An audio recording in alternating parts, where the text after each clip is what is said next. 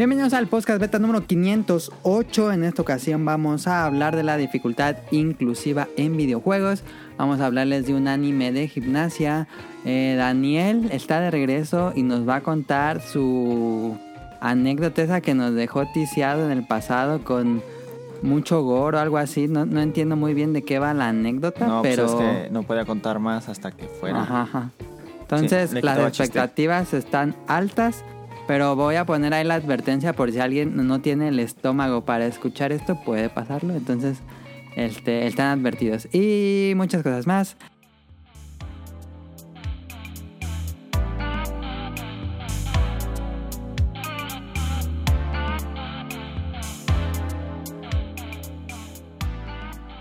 De entrada les presento al invitado que ya había estado hace un par de programas cuando hicimos el especial de Monster Hunter.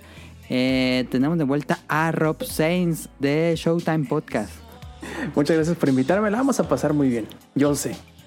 Sí, muchísimas gracias a Rob por aceptar la invitación de, de bote pronto. Le, le- le- bueno, estuvo diciendo en el- la cuenta del podcast beta unos comentarios.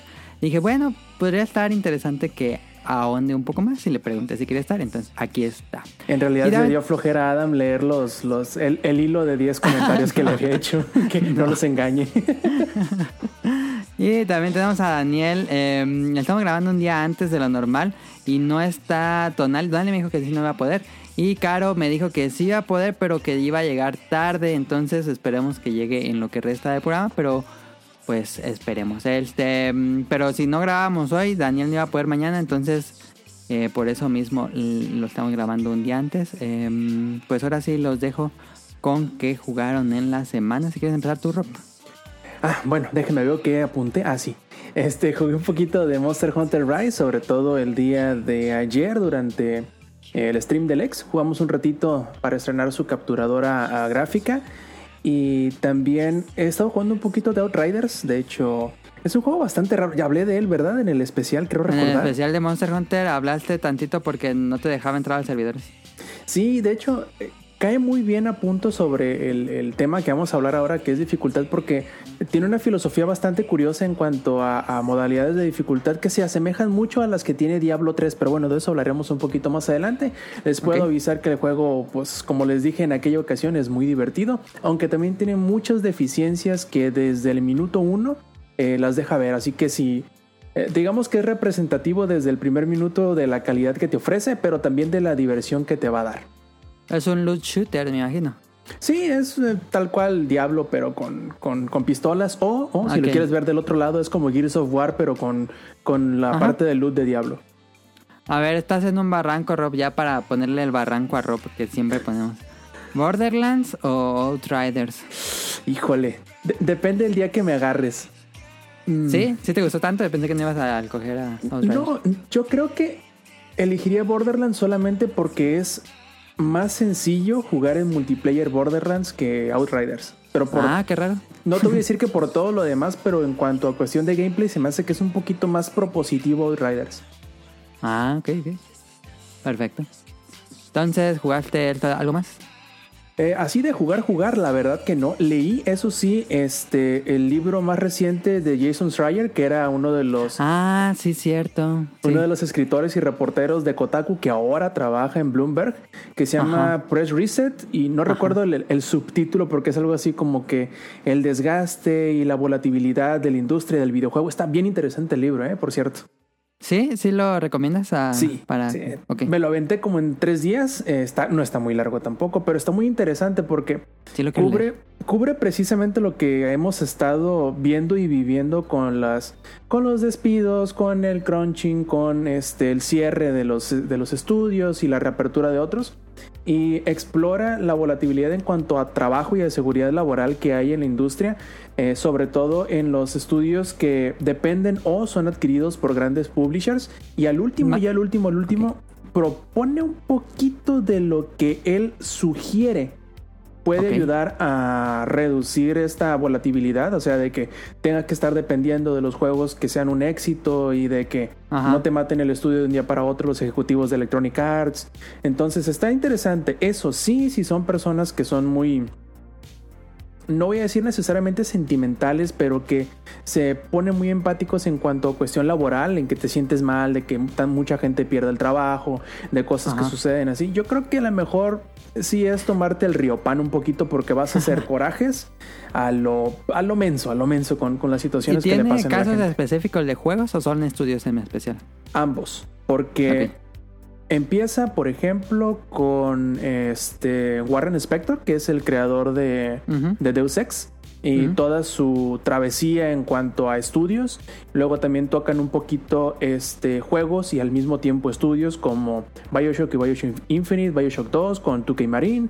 Este, también tocan eh, eh, 38 Studios y Big Hue Games en cuanto a Kingdoms of Amalur.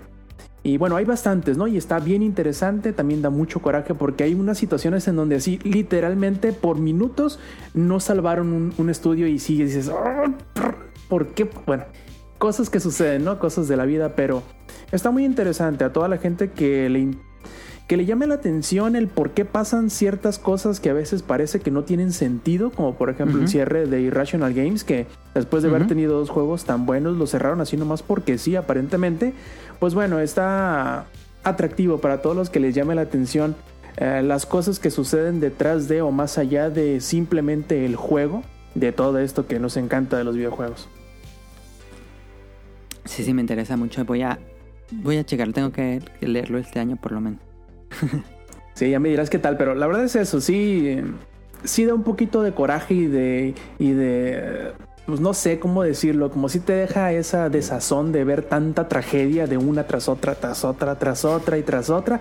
Y el último como que dices, sí, cierto, tiene razón, esto podría aliviar el asunto, pero a final de cuentas, sí es mucho, es mucho corazón partido, la verdad está bien feo eso, pero es la realidad en la que vive mucha gente que hace los juegos que tanto nos gustan. Ok. Perfecto. ¿Tú, Daniel, qué jugaste esta semana que estuviste descansando en tu casa? Eh, estuve jugando Smite, jugué un poco Monster Hunter, muy poco. ¿Por qué regresaste a Smite, Daniel? Tengo una pregunta. Pues me divierte mucho, no sé. ¿Sí? Sí. Jugué. ¿O cuando, lo- cuando estuviste allá lo extrañaste? ¿Te daban ganas de jugarlo? Ah, sí. Sí, no, sí que digas, ah, ya quiero jugar Smite. Sí, no. no, no. Pero fue tu primera opción cuando llegaste a jugar. Pues tenía ganas, jugué un rato, me enfadé. Y ya me puse a hacer otras cosas. ¿Sigue siendo el mismo juego que tú recuerdas o ya cambió el meta y No, las eh, sigue siendo el mecánicas? mismo. Siempre cambia el meta Ajá. cada rato, pero sigue siendo. eh, eh, pues como ¿No todo. estaban todos nerfeados tus Ajá, personajes? No, como todo MOBA que. No, sí, uno estaba bien nerfeadísimo. Y no sé, y me, me dieron una madriza. Dos partes que jugué y dije, no mames. Pero yo pensé que yo porque era bien malo. Y metieron, al día siguiente metieron parche y ya me metí a jugar. Y ya me fijé que habían, este, le habían subido todo a la mona esa porque la habían nerfeado. Ok. Y ya, pero no, me divierte, fíjate. ¿Y aparte de Smite, qué jugaste? Un poco Monster Hunter, Ah, ¿sí ¿empezaste Monster Hunter? sí.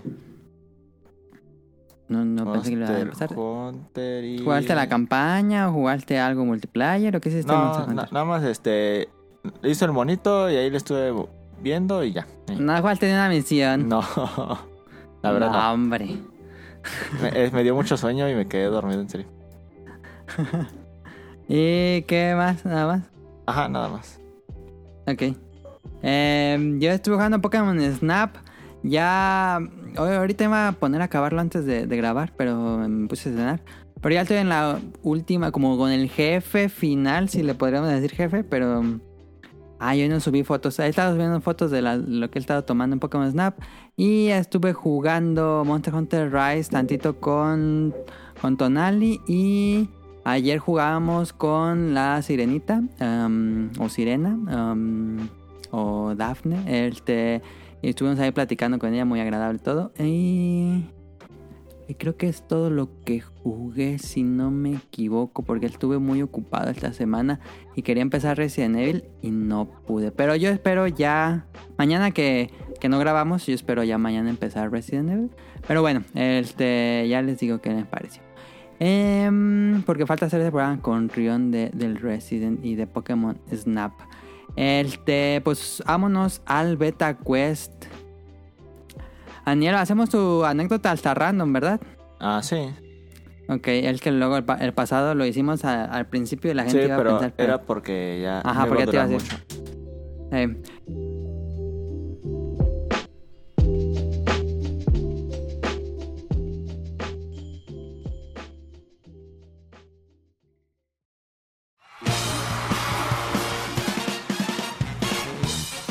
Llegó la hora del Beta Quest.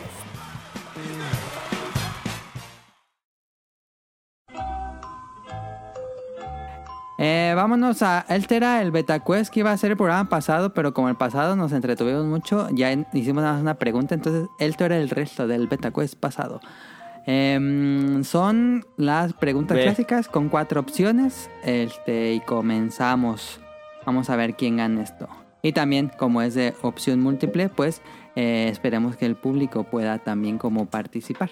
Antes de, o a ver si pueden tener más, más puntos que ustedes. Entonces, la primera es, ¿cuál es el nombre del protagonista de Kimetsu no Yaiba o Demon Slayer? Es muy fácil. ¿Alguien puede? Sin opciones. Tanjiro. Yo no, yo no, yo no he visto No, la serie. Tanjiro, perdón. Tanjiro Kamado. ¿no? Ya, ya dijo Rob, punto para Rob. Qué trampa, yo no la vi. Bueno, pues ahí está Daniel por no ver Da- Daniel Devil Slayer. Ya pediste un una pregunta de BetaQuest. Ve- Está buena, ¿verdad, Daniel? Sí, sí la quiero ver. Y está en Netflix además. Y está en Netflix. Yo estuve escuchando en español y no fui fan. Pero no, no creo que sea un mal doblaje en español, pero no me gustó a mí. Pero en fin. Em, segunda pregunta. ¿Quién publicó el juego de Roller Coaster Tycoon 2? Digo opciones o quieren responder sin opciones. Por favor, porque yo no me acuerdo. Ok, ok. Ajá, ¿Quién publicó Roller Coaster Tycoon 2? No quién lo desarrolló. Bueno, tú parece que casi casi. Pero ¿quién publicó? Las opciones son opción A, Infogrames. Opción B, EA. Opción C, Activision. Opción D, 2K Games. ¿Quién publicó el juego de Roller Coaster Tycoon 2? Ah, Ah, dice Rob, eh, la opción A, Ah. Infogrames. Yo digo que también. ¿Tú qué? Voy a decir. Creo que, creo que sí fue Ok. la primera. No, no sé. 2K o no, Sí, sí, sí. Daniel? Ok. Sí. Este, la respuesta correcta es Infogrames, que antes, bueno, después pasó a ser Ubisoft. Am, van dos puntos para Rob, cero puntos para Daniel. Tercera, creo que la tercera puede ser más fácil para, para Daniel, Están aunque todas, no sé si, a, están si todas Rob a modo para Rob. es que No, yo, no sé yo si- le pasé las preguntas. Sí, ya vi. no puede hacerlas para Rob porque era el programa pasado. Entonces, este... Eso puedo haberlo dicho también yo. La tercera pregunta es, en Yu-Gi-Oh, los tres dioses egipcios son... Daniel, ¿puedes contestar sin opciones? Sí. ¿Tú, Rob? Qué trampa, a ver. A ver, Daniel. Es Slifer, Ra y el obelisco. Correcto, correcto. ya tienes un punto, ahí está. Em, eh, la cuarta pregunta. ¿De qué género de cine son las películas kaijus japonesas? Digo opciones. Sí. Bueno, yo Por favor. Opción A, Jidaigeki. Opción B, Tohotsu. Opción C, Tokusatsu. Y opción D, Showa. ¿De qué género de cine son las películas de kaijus japonesas? Ah, Yo digo C. yo digo A. Daniel dice Jidaigeki y Rob dice Tokusatsu. Y la respuesta correcta es Tokusatsu. Es la correcta. Ya ves, ¿no? El Rob le pasó las preguntas. Esa es pura cultura general, Daniel. Pues yo no veo películas de kaijus. De Eh, ninguna. ul- Mm, ya, aparte. De Casi pregunta número 5, la última. Muy fácil, la última pregunta. ¿Cómo se Pero llaman los... Rob. Bueno, sí, ganó, pero pues ya, ya es por protocolo. Ya es para hum- ¿Cómo se llaman los robots en forma de araña de Ghost in the Shell? Digo opciones. Por favor. Las opciones son opción A, Sentinel, opción B, Tachikoma, opción C, Tamagotchi, opción D, Mecha Spider. ¿Cómo se llaman los robots en forma de araña de Ghost in the Shell? Yo como no sé y voy, voy a irme por la opción obvia. D. Mecha Spider, Yo, ¿ok? yo también, porque tampoco, nunca la vi. Ok, ok, le, le falló ahí con Ghost in the Shell porque la opción correcta es- son los tachikomas. Esa era mi segunda opción, pero no podía dejar ir la más obvia. Fun fact, en las eh, en todos los exámenes que he aplicado durante mi formación académica, siempre es ese tipo de preguntas las que nunca le atino. Porque es- esa respuesta es demasiado obvia y termina siendo la Ajá. demasiado obvia. Y esa fue una que me inventé porque dije, ay, ¿cómo le pongo? Y dije, Make Spider, suena, suena real y se cayeron. Pues ahí está, vean Ghost in the Shell, pero vean la animada. Em, este el Beta Quest eh, gana Rob Gané yo. y casi gana Daniel. Este no. Vámonos al tema principal.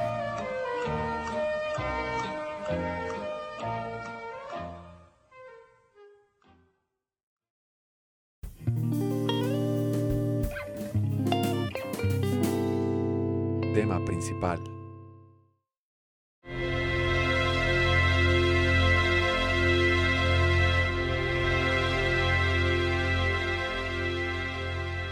Este tema hubiera estado padre que estuviera caro para que nos diera una opinión con base a lo que ella considera dificultad, pero bueno, este, si regresa le volvemos a preguntar.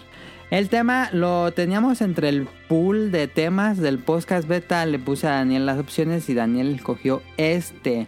Dificultad inclusiva, los videojuegos deberían ser más fáciles o rebajan la experiencia de juego.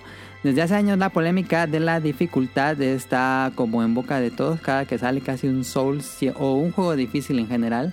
E incluso vi con Monster Hunter Rise, vi artículos de que si debería ser más fácil. Este, ¿En entonces, sí, vi, vi un artículo que, que mencionaba eso.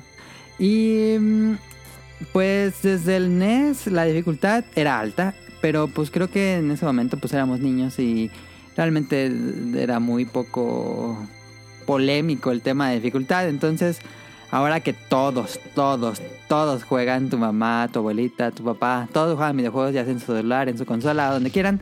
Este, pues es mucho más vocal lo de la dificultad en los videojuegos. Y aparte, creo que los videojuegos se han vuelto más eh, cinematográficos, tal vez un- el género AAA género entre comillas eh, y pues la gente quiere pues disfrutar el juego para conocer la historia y pues es como la principal queja de muchos jugadores ellos nada más quieren ver la historia no quieren enredarse con mecánicas difíciles y jefes que no pueden pasar. Entonces pues de nuevo regresamos a la pregunta los videojuegos deberían ser más fáciles o rebajan la experiencia yo puse aquí dos posturas si a favor o en contra pero bueno, no, no quiero centrar todo el tema nada más en eso. Si quieren a- a- a opinar en general, me parece perfecto. Sí, se acaba. Daniel, ¿por qué Eh, escogiste fin. esta? Pues porque que ahora que ya casi no juego, Ajá. este no, y también he visto con mi novia que luego que no juega nada, nada, nada.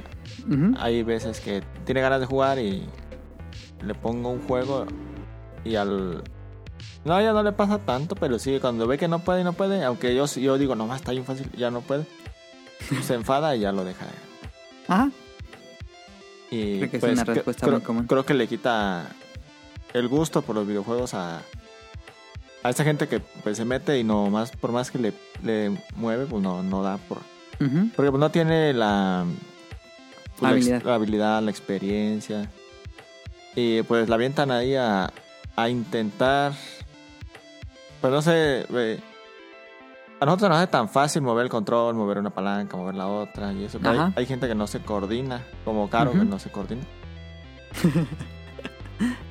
y pues cre- creo que los videojuegos son para todos. Aunque hay unos que sí, pues no son para todos. Pero alguien que sí de verdad está muy piedra, pues sí no. Creo que en un videojuego, al menos en una consola, le va a costar mucho. Ajá. Eh, estaría bien ahí poner en duda si los videojuegos son para todos o esa persona no encontrar los videojuegos que le gusta, tal vez. Sí, porque pues, puede jugar Candy Crush y eso que es un videojuego también. Ajá. Picross, o jue- pero son juegos de pensar que no ocupas habilidad Mucha habilidad. Ajá. con las manos, pero nada más habilidad mental. ¿Y tú qué dirías, Daniel? ¿Estás a favor o en contra de que haya modos más accesibles de jugar? O que realmente no, como, como lo hace Miyazaki con Souls, que dice, no, pues es una dificultad en general, si quiere. Pues no, yo pienso que no, no debería haber.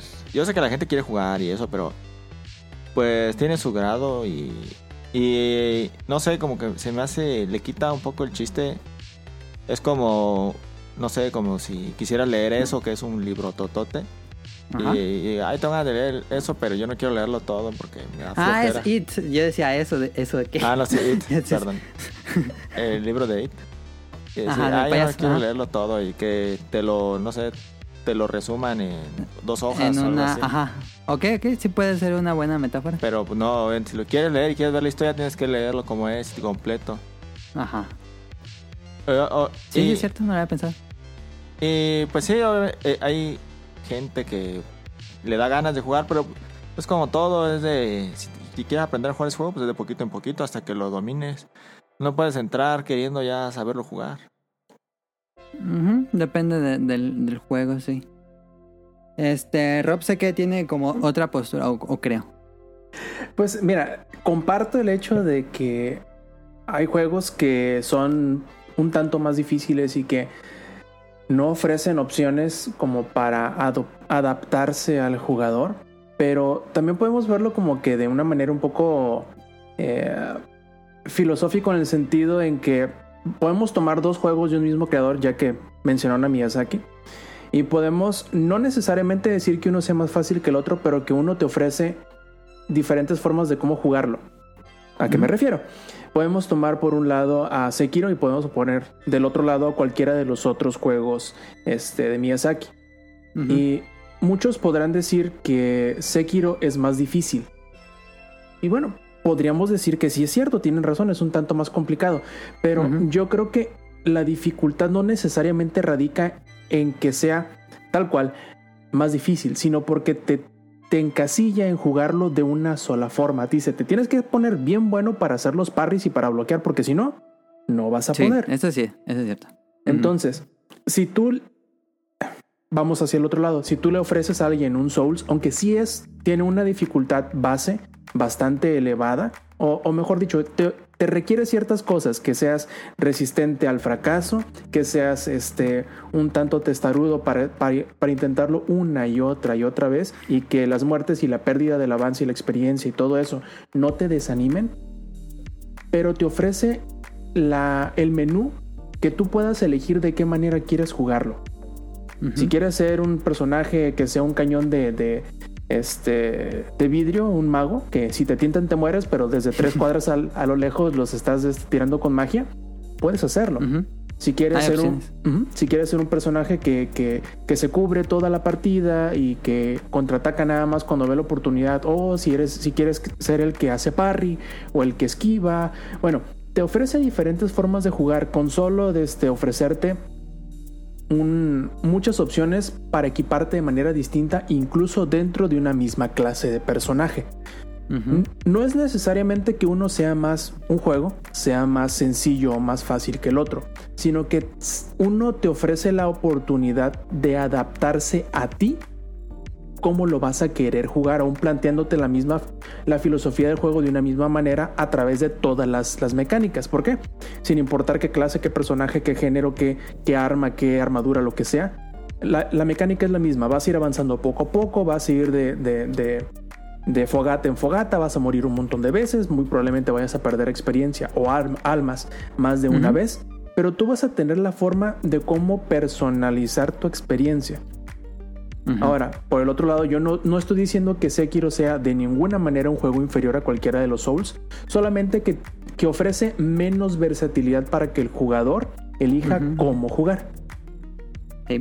Entonces, yo creo que lo ideal, si a mí me preguntaran muy personalmente, ¿cuál sería lo, lo ideal?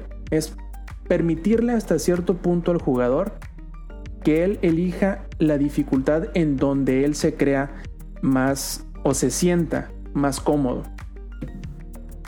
A lo que voy es, si tú de repente estás en, vamos a poner Celeste como un ejemplo, ¿no? Celeste es un juego bastante difícil Sí. pero aún así te ofrece muchas opciones de dificultad que tú puedes personalizar a tu gusto. Puedes Ajá. o no morir en los barrancos, o puedes no salirte proyectiles, o puedes, este, eh, no sé, diferentes cosas que te permiten, dependiendo si en una sección te resulta muy difícil cierta cosa, puedes bajarle esa dificultad para que te permita pasar ese segmento. Muchos van a decir, pero es que eso lo hace automáticamente ganable, ¿no? Claro que sí.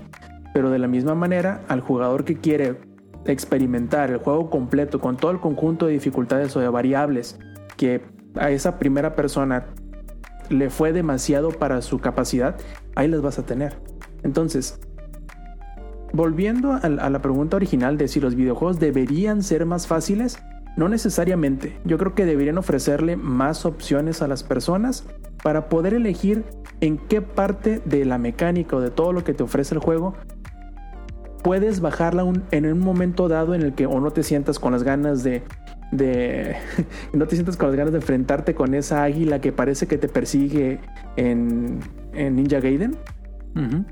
Este, o, si es una parte, si es la parte esa de Mega Man donde desaparecen los bloques y no puedes con esa parte, bueno, que te permita saltártela. Ya si vuelves al día siguiente y te sientes con la capacidad completa de atravesar cualquier cosa que te viente el desarrollador enfrente, adelante, tienes la oportunidad de hacerlo también. O de subirle más la dificultad, si es que te parece incluso, está muy sencilla, ponerle más este, vida a los enemigos, más armadura, este, que, te, que sean resistentes a cierto tipo de ataques. Bueno, lo bueno es que ahora los juegos son tan complejos que pueden, si es que lo quieren, ofrecerte todas estas posibilidades. Pero sí es cierto. Estoy de acuerdo con, con David, con David, con Daniel, en donde este. En donde hay juegos que la filosofía y el reto y la manera en cómo te plantean el juego no puede cambiarse. ¿A qué me refiero? Por ejemplo, Portal no tiene, no tiene dificultades. No. Es, vas y te vas a machacar el, cerebro hasta que encuentres de alguna manera u otra la solución. Sí. Ahí cómo pudieron hacerlo más fácil o hacerlo más accesible. A ver, ¿hay una manera? No, no hay, pero lo jugué, ¿cómo, lo ¿cómo podrías tú, así yo soy el diseño, yo soy Gabe Newell, bueno, tú eres Gabe Newell, ¿qué necesitarías hacer o poner o agregar? Pues yo creo que una pista, así de que si de plano no, pues ahí como un indicador por, por, esta pared, a lo mejor está la solución.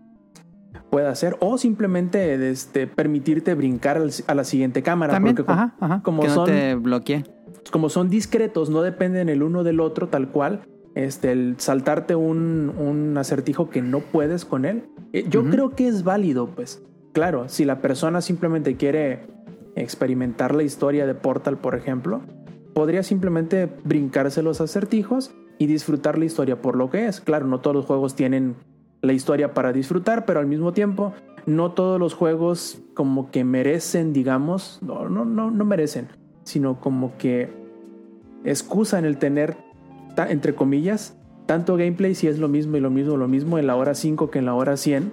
Entonces, pues muchas personas van a decir, ya me cansé de jugarlo, pero el mundo es interesante, los personajes están chidos, la historia me agrada, quiero ver qué pasa, etcétera, ¿no? Entonces yo creo que es válido el poder hacer eso.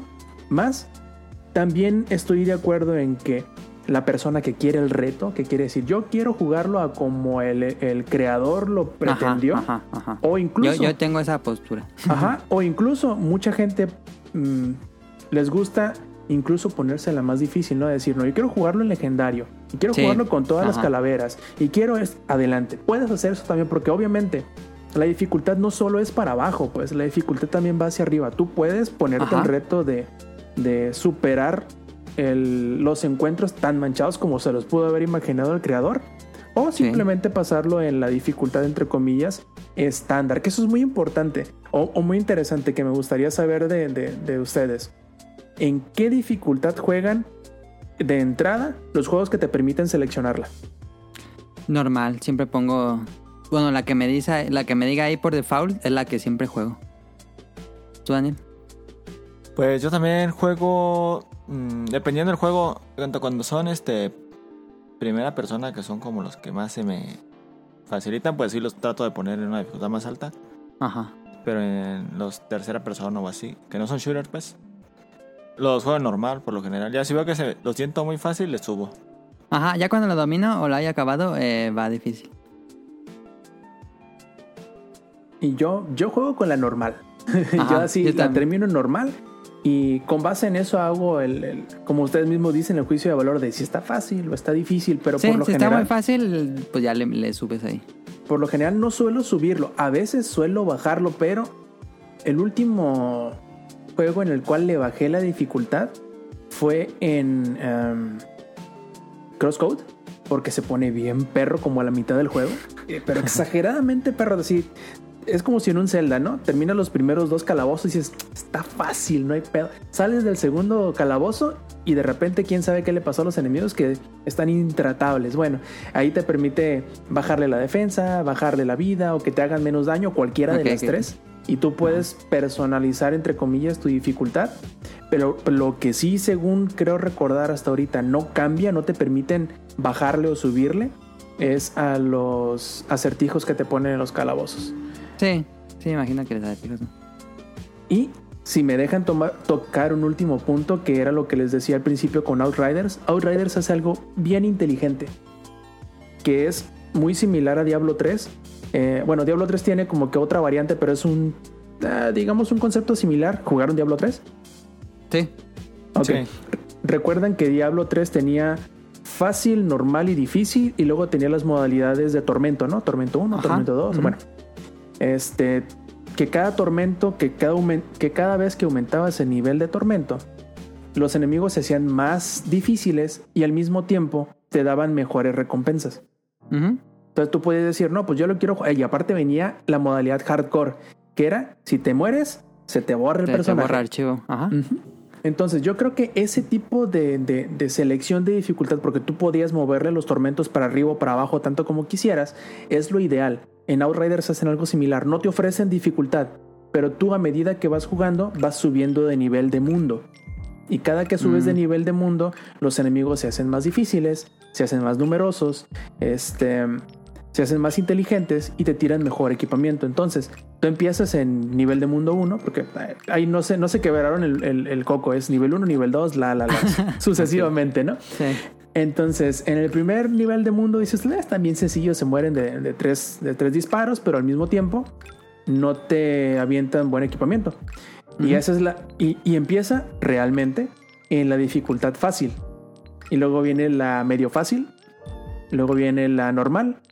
Luego viene la difícil. Pero no luego- está aburrido así de muy inicio de que digas, ah, está bien fácil, no hay como para subir. Es que sube bien rápido. Ah, ok. te sirve mucho porque en realidad no tienes como que un tutorial propiamente dicho en Outriders. Simplemente el juego empieza un poco más fácil de lo que a lo mejor hubiese empezado eh, o lo que tú hubieras querido, pero empieza a aumentar de, de- de- de dificultad muy rápido. Y si- sientes que al, no sé, a la hora, a las dos horas de juego, la dificultad ya se adecua a tu habilidad como jugador. Mm, ya, sí, ya te entendí. Sí, eso está bien. Y llega un momento en donde la dificultad se pone tan perra que dices, espérame, espérame, espérame. Porque está jugando muy bien, ¿no? Y se trepa. Sí, dices, ok, le voy a bajar un nivel porque me hace, me, me, me encapsulan, me pegan por todos lados, no me dejan, no me dejan ni meter las manos. Ajá. Y dices, le voy a bajar un nivel. O si llegas a nivel de que dices, ya no, estos perros me están partiendo la cara todo el tiempo, me quiero desquitar. Lo bajas a nivel 1 de dificultad y los agarras a codazos a todos, ¿no?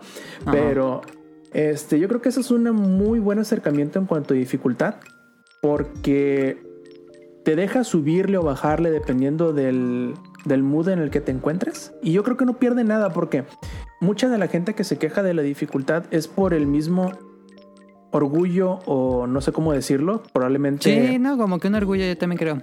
Sí, como la misma banalidad del yo pude con, y si tú Ajá. no puedes es porque no lo mereces Eres tanto como yo. Ajá.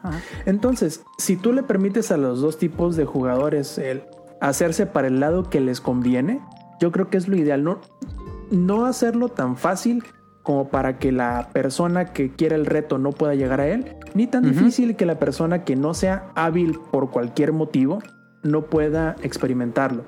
Entonces, si les permites a la gente mover ese eh, la brújula en cuanto a la dificultad o el termómetro de la dificultad a su gusto, que se adapte el mismo que diga, esto está muy fácil, déjame le subo un poquito, o al revés, esto se me hace que está muy difícil, déjame le bajo un poco, es lo ideal, sobre todo, yo soy muy, yo soy muy partidario de la filosofía o del, del punto de vista en donde mientras más personas jueguen, mejor.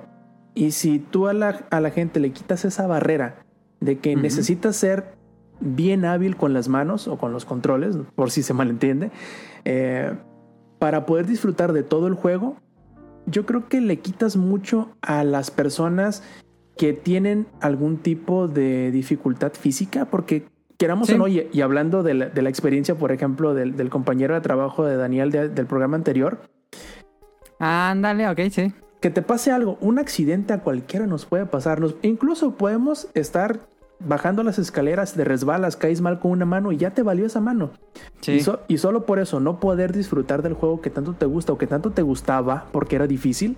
Ajá. Decir, híjole, es que me acuerdo esta parte de la historia y quiero llegar ahí y que no puedas por algún mal físico que por la edad o por lo que sea hayas obtenido a lo largo de la vida, creo que es muy triste. Y también el encasillar a la gente que tiene algún tipo de, de dificultad física congénita que no pueda disfrutar de esto, que al menos a mí me encantan los juegos, me parece que es algo muy triste porque todos deberíamos de poder experimentarlos incluso y más allá de las diferencias físicas que tengamos, sobre todo porque chingados son juegos, hombre, o sea, Sí. son juegos, o Es sea, es hobby. algo sí, no deberíamos de tener o de necesitar encasillar a la gente o tratar de quitárselo del alcance cuando vaya. Mientras más gente tengas para disfrutar con esa platicar de los juegos se disfruta más, al menos yo lo creo. Sí, yo también. Es, un buen punto eh, ese de... Pues de, de- de hecho a eso íbamos eh, con, con el nombre del tema inclusivo. Creo que los desarrolladores poco a poco ah, se han vuelto un poco más inclusivos en cuanto a opciones de juego. Creo que de unos años para acá, pues antes no se veía lo de poder cambiar los colores, que si eres este... Ay, se fue el nombre de los que no ven muchos colores. Daltónico. Daltónico, exactamente, perdón. Eh, y por ejemplo, con las propuestas de controles que tiene Microsoft, eh, pues va a ser poco a poco, se está haciendo un poco más inclusivo. Y pues estaba allí el debate, sí. ¿Tú, tú dirías, Rob, que mm, los próximos, por ejemplo, Elden Ring, debería tener, debería tener más opciones de dificultad? Me gustaría, sí, pero para como es Miyazaki, yo lo dudo Ajá. que lo vayan a tener. Lo que sí creo que va a tener, a diferencia de Sekiro, yo creo que sí va a tener un poquito más de opciones. Vaya, si se te hace muy difícil el hacer el parry, que te vayas a hacer otra cosa distinta. Aunque en realidad también no sabemos si vaya a ser tal cual un Souls-like como Sí, ¿quién sabe qué tradición. Ah, como tradicionalmente ha sido. Puede ser un juego completamente diferente. Solamente que nosotros esperamos que sea eso. Pero independientemente de ello, yo estoy muy emocionado por Elden Ring. Ojalá y sea, independientemente de si fácil o difícil, sea un buen juego. Eso es lo que más quiero. Daniel, yo estuve platicando con Daniel en la mañana y tú mencionabas de multiplayer. Daniel, ¿qué tienes que decir de multiplayer en cuanto a Ah. dificultad inclusiva? No, primero decía de lo de eso de Miyazaki antes. Ok. Que, pues sí, obviamente todos queremos jugar y eso, y eso está chido que puedan jugar todos. Pero pienso que también hay juegos que son como, bueno, Miyazaki como tipo autor, por así decirlo, que Ajá. pues que solamente los que solamente determinados jugadores lleguen a, Un nicho muy a- pequeño. ajá, lleguen a, a, no sé, a derrotar al, al jefe oculto, que solamente Ajá. que sea como de algo de, ah, no mames, ese vato mató a ese. Pi- Pienso que eso también... ¿De orgullo? Pues no orgullo, pero pues le da como... mm, no Cierta sé, satisfacción, ¿no? Ajá, de llegar y derrotar a, a ese mono que no cualquiera puede, que te ocupa demasiado tiempo y... Y Sin pues... hacer modificadores. Ajá, y haciéndolo más fácil o est- estando en fácil, pues ya cualquiera lo podría matar y eso. Y eso le quitaría un- Ok. un, poco el chiste a ese tipo de juegos. Obviamente todos deberíamos de poder sí, sí, sí, jugar. sí, sí. Todos deberíamos de poderle dar a cualquier juego. Pero le perdería ese, ese chiste de... De darle... Después de tú tanto dedicarte a un juego y poderle llegar a eso.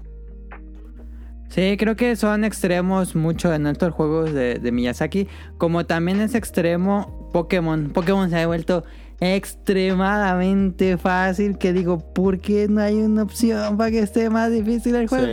Me gusta mucho Pokémon. Y el pasado lo acabé sin evolucionar ni un Pokémon y pude acabar toda la historia. Este, porque está muy fácil, en serio.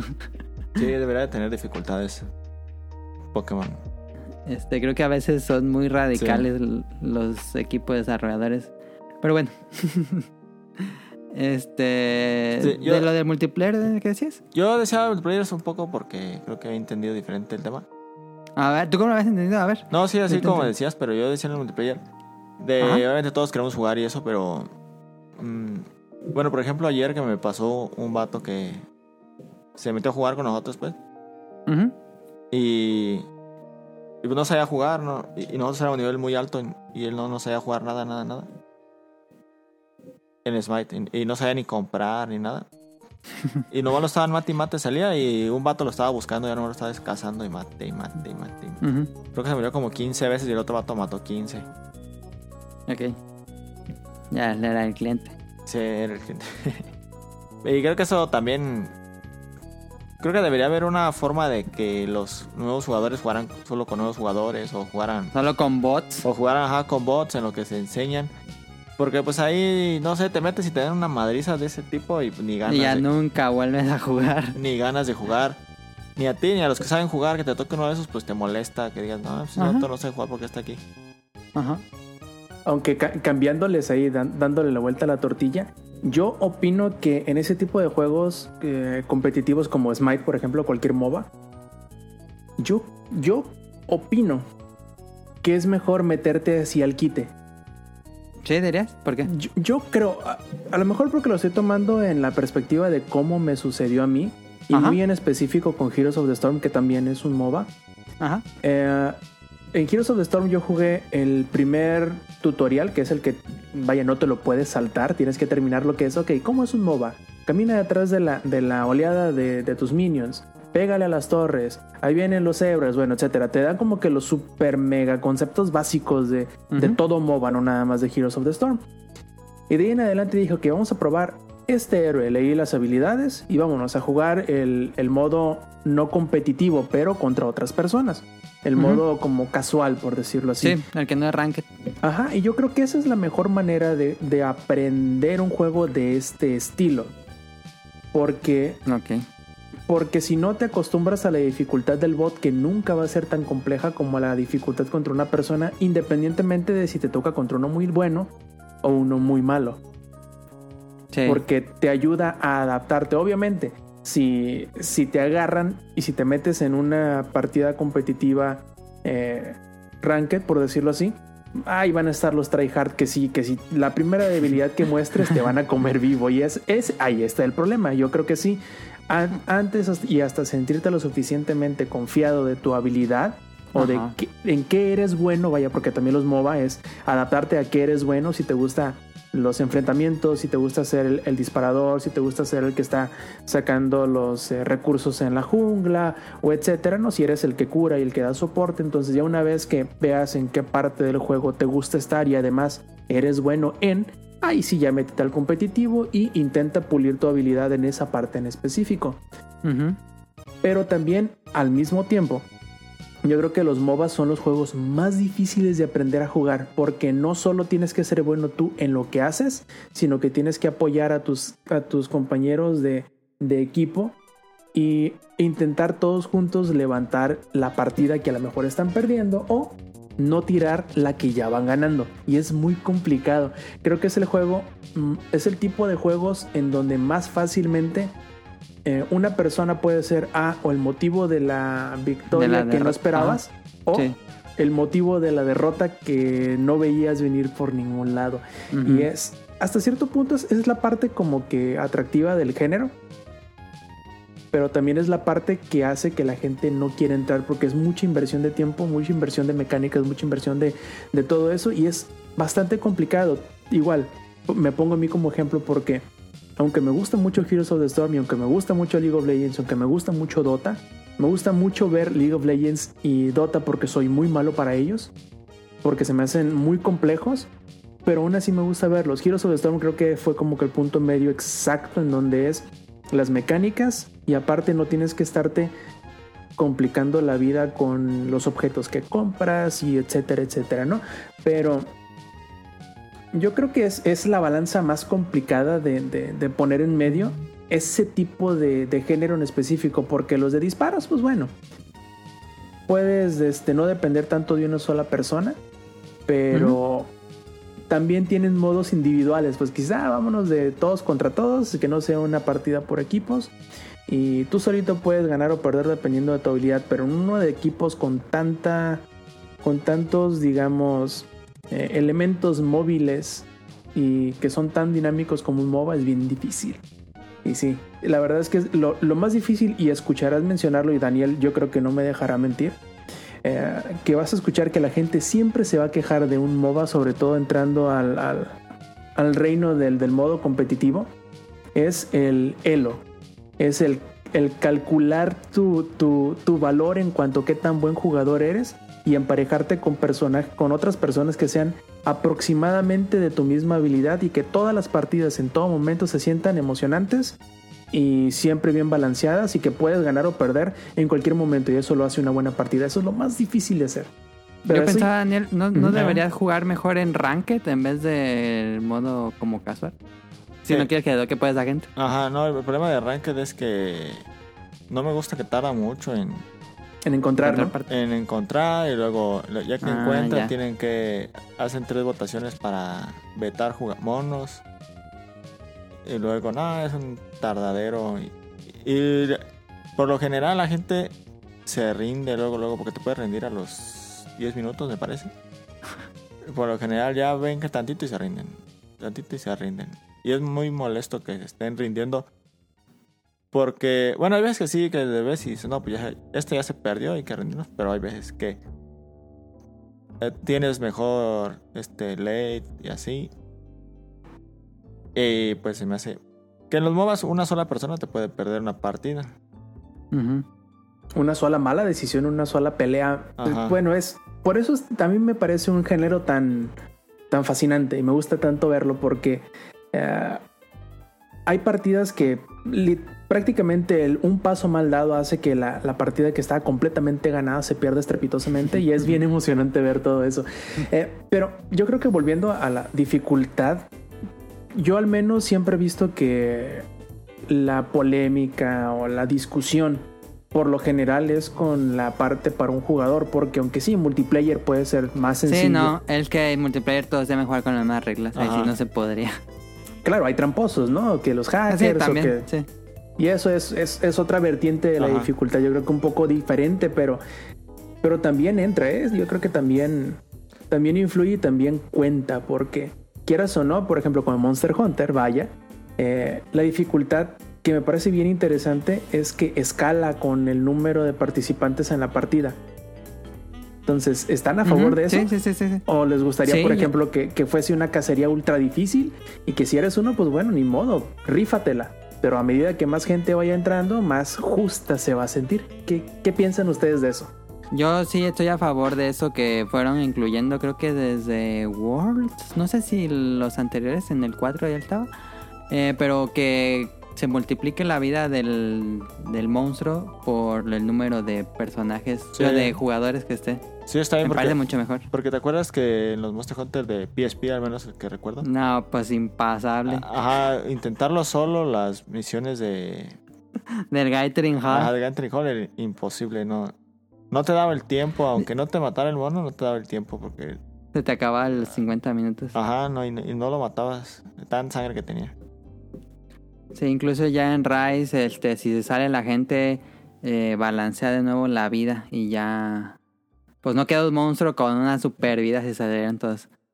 Pero sí, yo ahí sí estoy de acuerdo a que... Igual y ya, por ejemplo, en rangos muy altos, por ejemplo, como pasó en War con Teos, digo, Fatalis y este... Siempre se me olvida el nombre de ese dragón. Bueno, ¿Alatreon? el Alatran. Este, ahí sí era un reto que, digo, seguía pasando lo de multiplicar vida, pero pues la, la batalla estaba increíblemente difícil de todos modos. ¿Tú?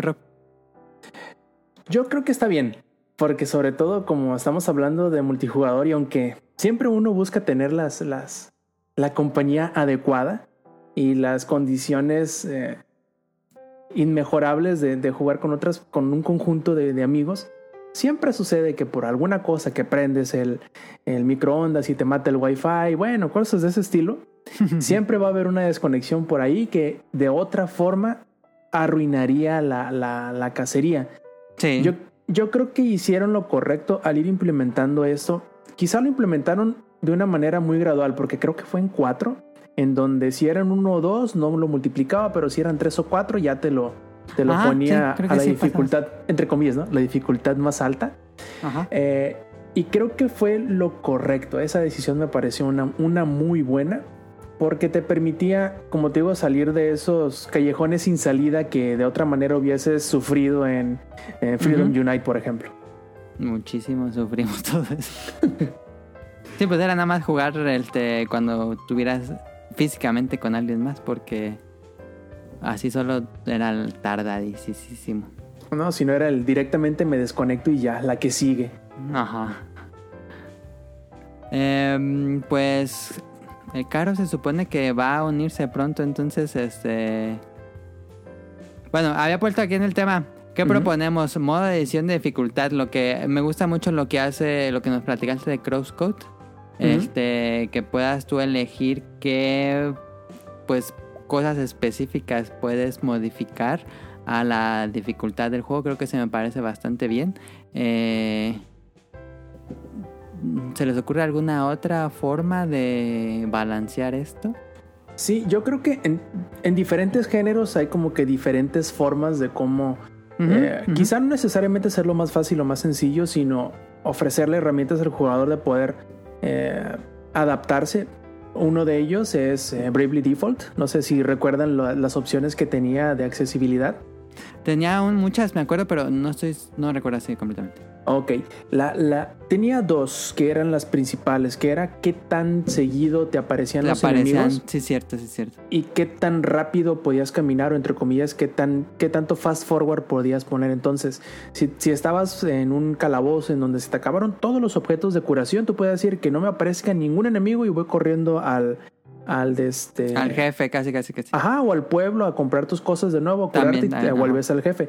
Lo cual está muy bien, porque igual, si tú quieres irte a dar de cabezazos contra el jefe sin tener nivel suficiente, pues bueno, no es que sea el juego más sencillo, sino que te permite quitarle el tedio que de alguna otra forma quizá lo hubieras encontrado como los juegos viejitos, que ¿cuál es la recu- la- las dos recurrentes quejas de un RPG? Es, ay, las batallas al azar, o, ay, el grinding, bueno. Ya con esas Ajá. dos opciones tú puedes ver si quieres seguir con la historia en este momento hasta que te topes con el jefe, que es muy difícil, y luego de volverte a grindear, o de qué balance quieres encontrar. Pero sí, la forma o el... Si te hacen elegir o si te dejan elegir es lo mejor. Lo que le hace falta yo creo, por ejemplo, es en un- géneros como los de disparo, porque aunque sí la dificultad te dice qué hacen los enemigos más o- o mejor, Creo que por lo general no te permiten cambiarlo a mitad de la misión. Y probablemente esa sería como que la opción que a mí me gustaría pedir que agregaran. Sí, dejarte jugar en una dificultad hiper elevada. Pero si llegas a una parte en donde ya de plano estás así que estás por tirar el control a la tele, bueno, permíteme le bajo a tantito y avanzo un poco más y seguimos adelante. Sí.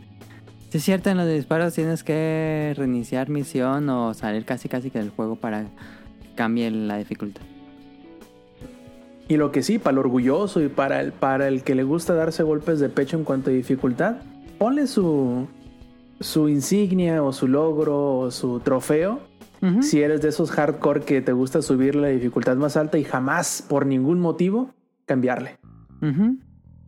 Sí, sí, sí, digo, para eso están casi casi los logros y trofeos, pero pues que, que den opciones. Me acuerdo mucho que me pasó con God of War, el más reciente. Y dije, ay, va a estar bien fácil, le voy a poner más. No, hombre, Sí, calta. Como, ¿qué será? No, yo creo que jugué unas 5 horas a lo mucho y dije, no, no puedo, no puedo avanzar en este juego y la bajé. Por andar de machito. Sí, suele pasar. De otros géneros, la verdad es que no, no sabría decirte qué, qué sugerir o qué me gustaría ver, porque como son los que más juego, así como que los RPG y los de acción y los, Ujú, de, ujú. y los de disparos, no conozco otros que, que tenga yo una Eh. buena idea de qué, de qué sugerir. Nintendo, bueno, con, con Mario tiene una idea interesante que es si estás falle y falle y falle el nivel, te dan un ítem que te permite como, creo que en Super Mario 3D era, que, que era como invencibilidad y, y poder saltar más. Y así como que ya, a ver si ya con esto no lo pasas, pues ya es mucho, ¿no? Pero pues se entiende que es para, pues Mario Bros. es como un poco más para todo público, entonces este, los niños que estén ya casi llorando, pues esta esta opción, que solo se desbloquea si estás muere y muere y muere y muere. Sí, de Mm, hecho, ¿en cuál había el que era modo Luigi o algo así que te, que te permitía saltarte hasta el siguiente checkpoint o algo así, ¿no? Ah. No estoy seguro. No me acuerdo de eso, eh. Sí, yo recuerdo que había, además de ese que tú dices, porque fue en juegos Ajá. anteriores, había algo Super así guía. similar. Sí, super guía, creo, ¿eh? Ajá. Sí, recuerdo algo así, pero no estoy completamente seguro en cuál juego era. No me acuerdo Pues- de Super Mario si tuviera algo así, que fue el más reciente. Los que sí no tienen salvación y ya tienen el modo fácil integrado son los de deporte. ¿Por qué? Pues porque tienen las microtransacciones y eso ya es modo fácil si quieres gastar dinero. Sí, no lo había pensado, pero es más para multiplayer, ¿no?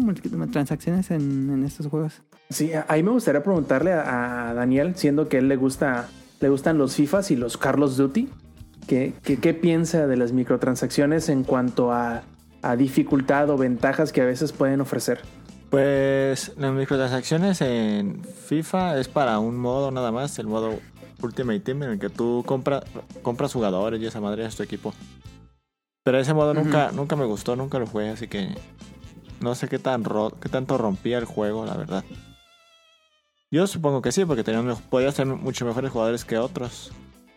Los stats no aumentaban. Ajá, pues tenías jugadores que corrían mucho más, que defendían mejor, que no por balón.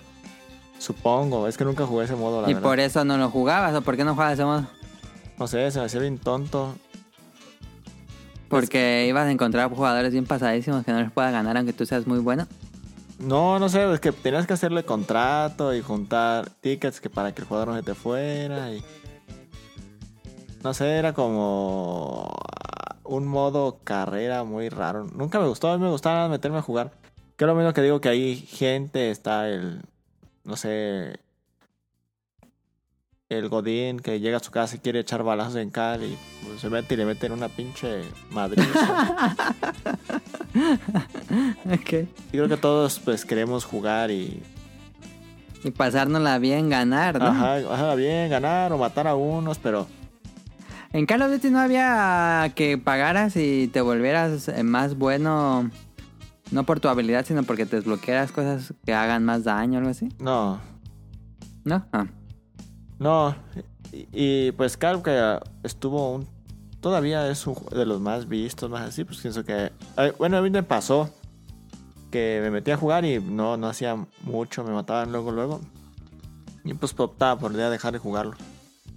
Ok. Ahora, antes de que pasemos con, con la siguiente subsección, me gustaría preguntarles una última cosa. Ajá. ¿Creen ustedes que la ansia o, o la necesidad de una dificultad alta, excesivamente alta o retadora, bueno, como, como le quieran denominar, decae o es menos importante a medida que más creces? O sea, que eres más adulto. Ah, sí. em, No, yo pienso que no. mm, ¿Tú dirás ¿Tú- que no, Daniel? ¿Por qué? ¿Tú crees que no? ¿Crees que puedas agarrar, por ejemplo, no sé, un Contra, un, un Castlevania, juegos de, de NES?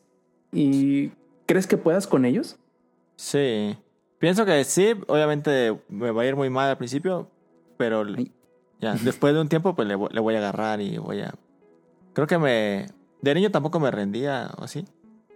Y el problema es que pues ya traes escuela, ya tienes jugando desde antes, sabes que duro y dale, duro y dale, lo, lo vas a dominar. Y pues mucha gente tiene la idea de que, ah, es un juego y ya nomás con... Cualquiera lo puede agarrar, cualquiera le va a dar. Claro. No nos escucha. Pero lo, lo que digo es que pues, es la, de, la, dedi- la dedicación que le das. Este, porque pues antes tenías mucho tiempo, salías, no vas a salir de la escuela y tenías toda la tarde para jugar. Ajá. Y pues ahorita ya trabajando, llegas a la casa, tienes que hacer de comer, tienes Ajá. que... Todo eso y pues creo que se le baja la dedicación que le puedes dar al juego.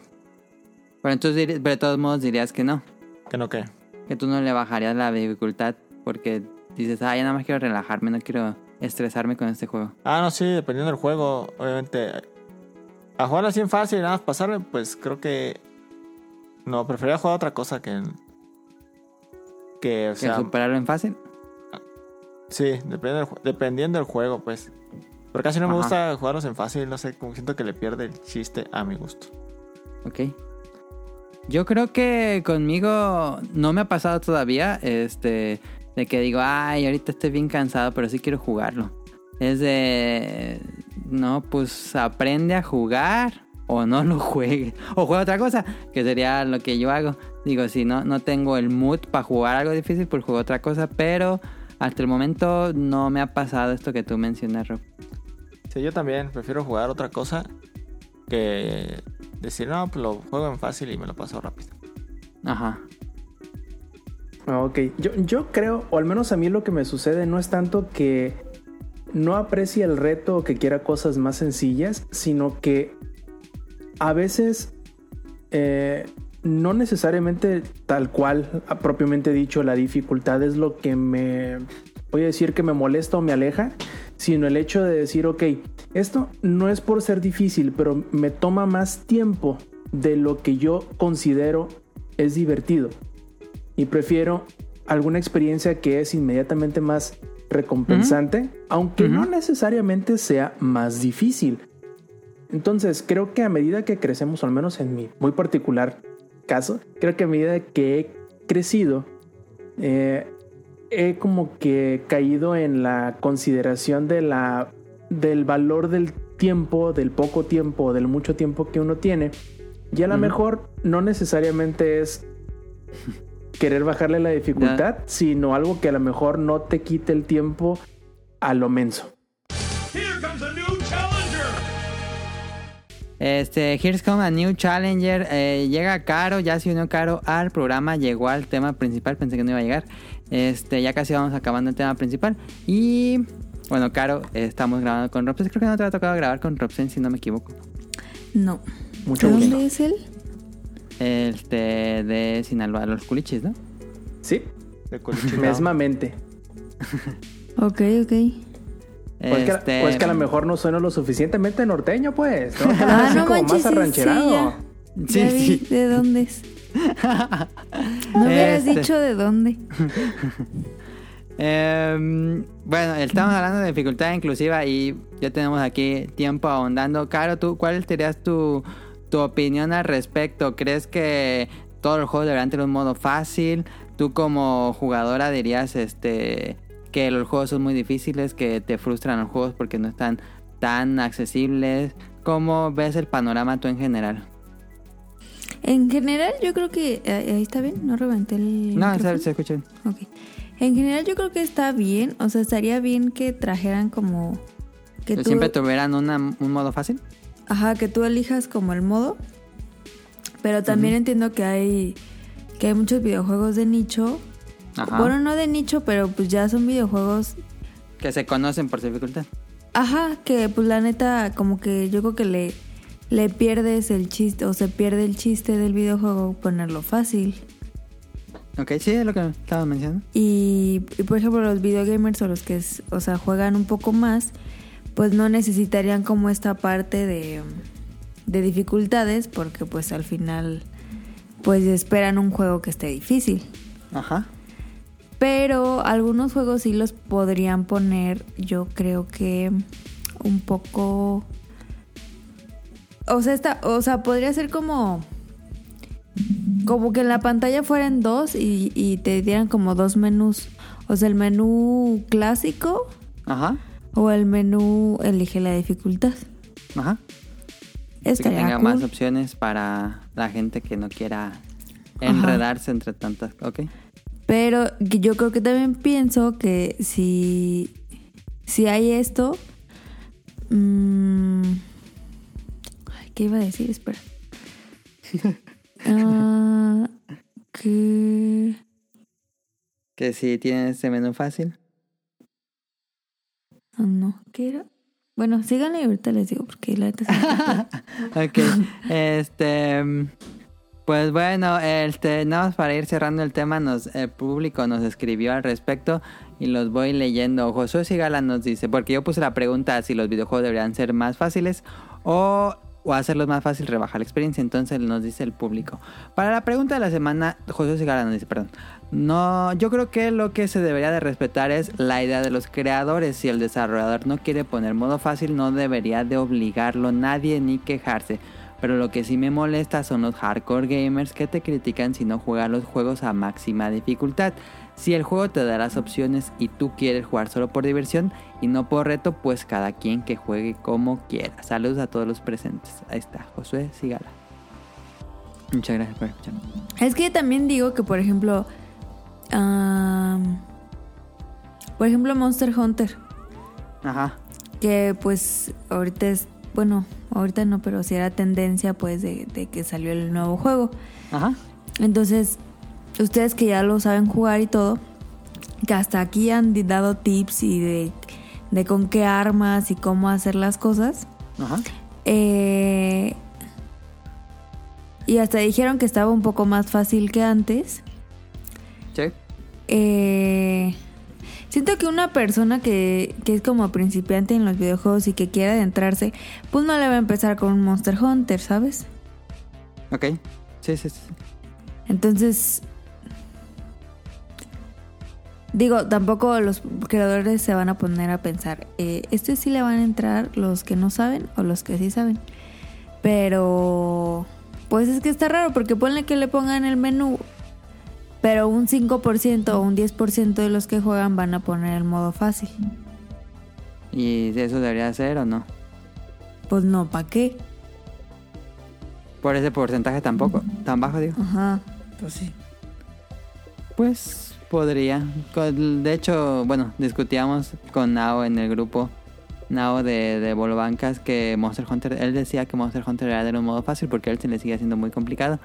Y era lo que yo decía de, híjole, pero si ponen modo fácil sería más... No sería la esencia del juego, pero también mucha gente no lo juega, juega por lo mismo. Y es ese dilema de mueves uno para mover otro.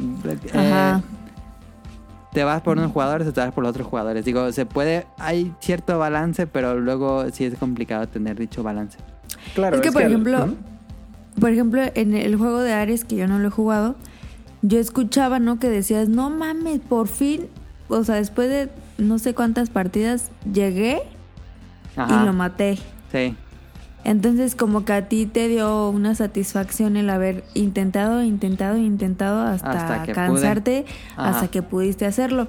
Y siento que una satisfacción así que te lo da un videojuego, que es también parte de la experiencia de un videojuego, Ajá. te la quitan de que todo esté tan fácil. sí, sí, sí, sí, sí. Es como, ah, pues Simón, pues sí. Ahí depende mucho de la genialidad del desarrollador de hacer cosas balanceadas. ¿Tú, Ropi, ibas a decir algo?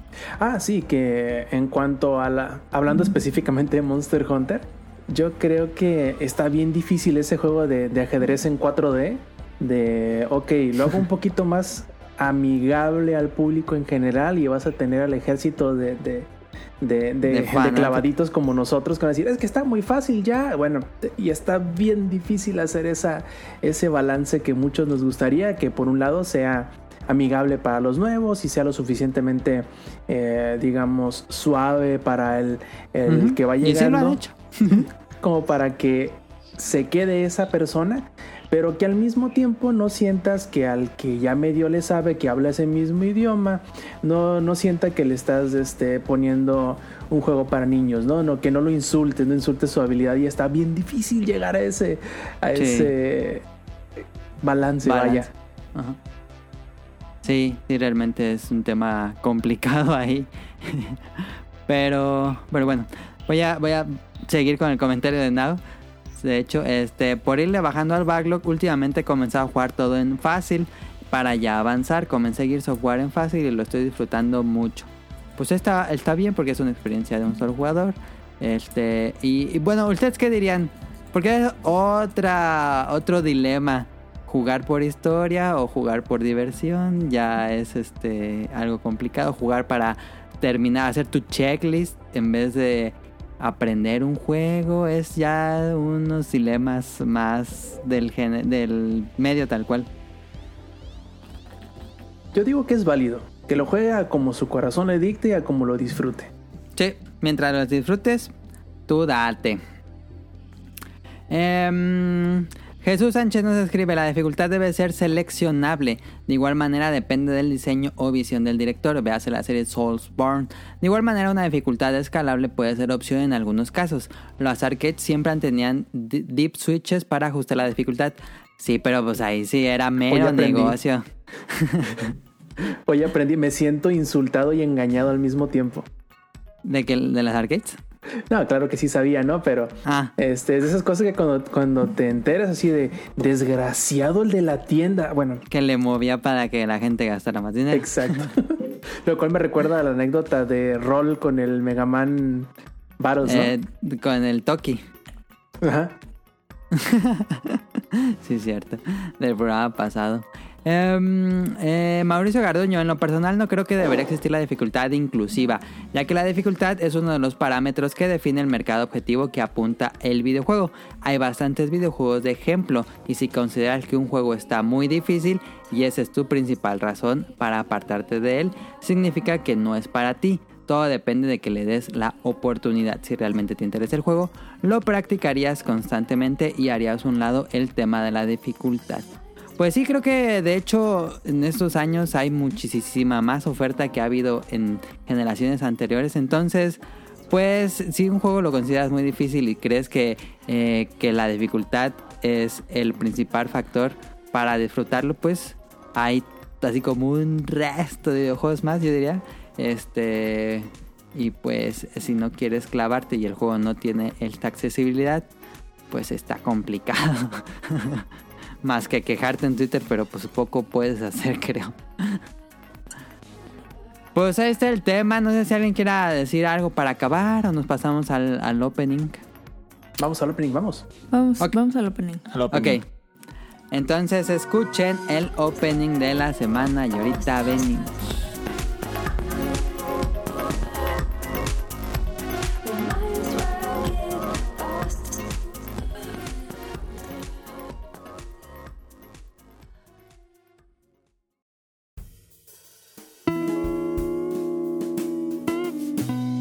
Opening de la semana.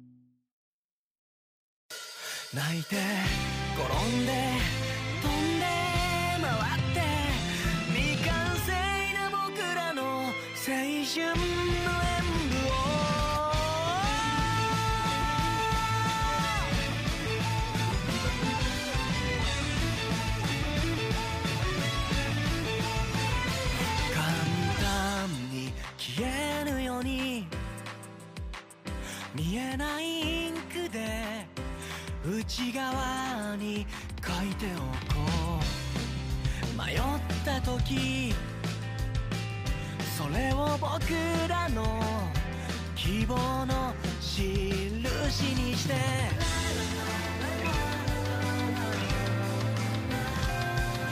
踊り出した心の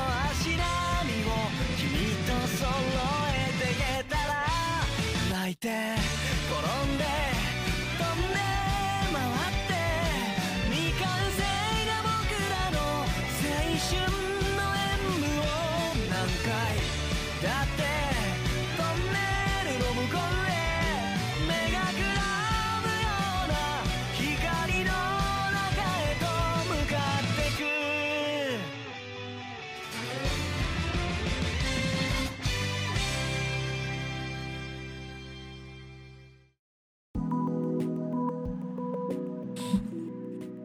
Ahí está.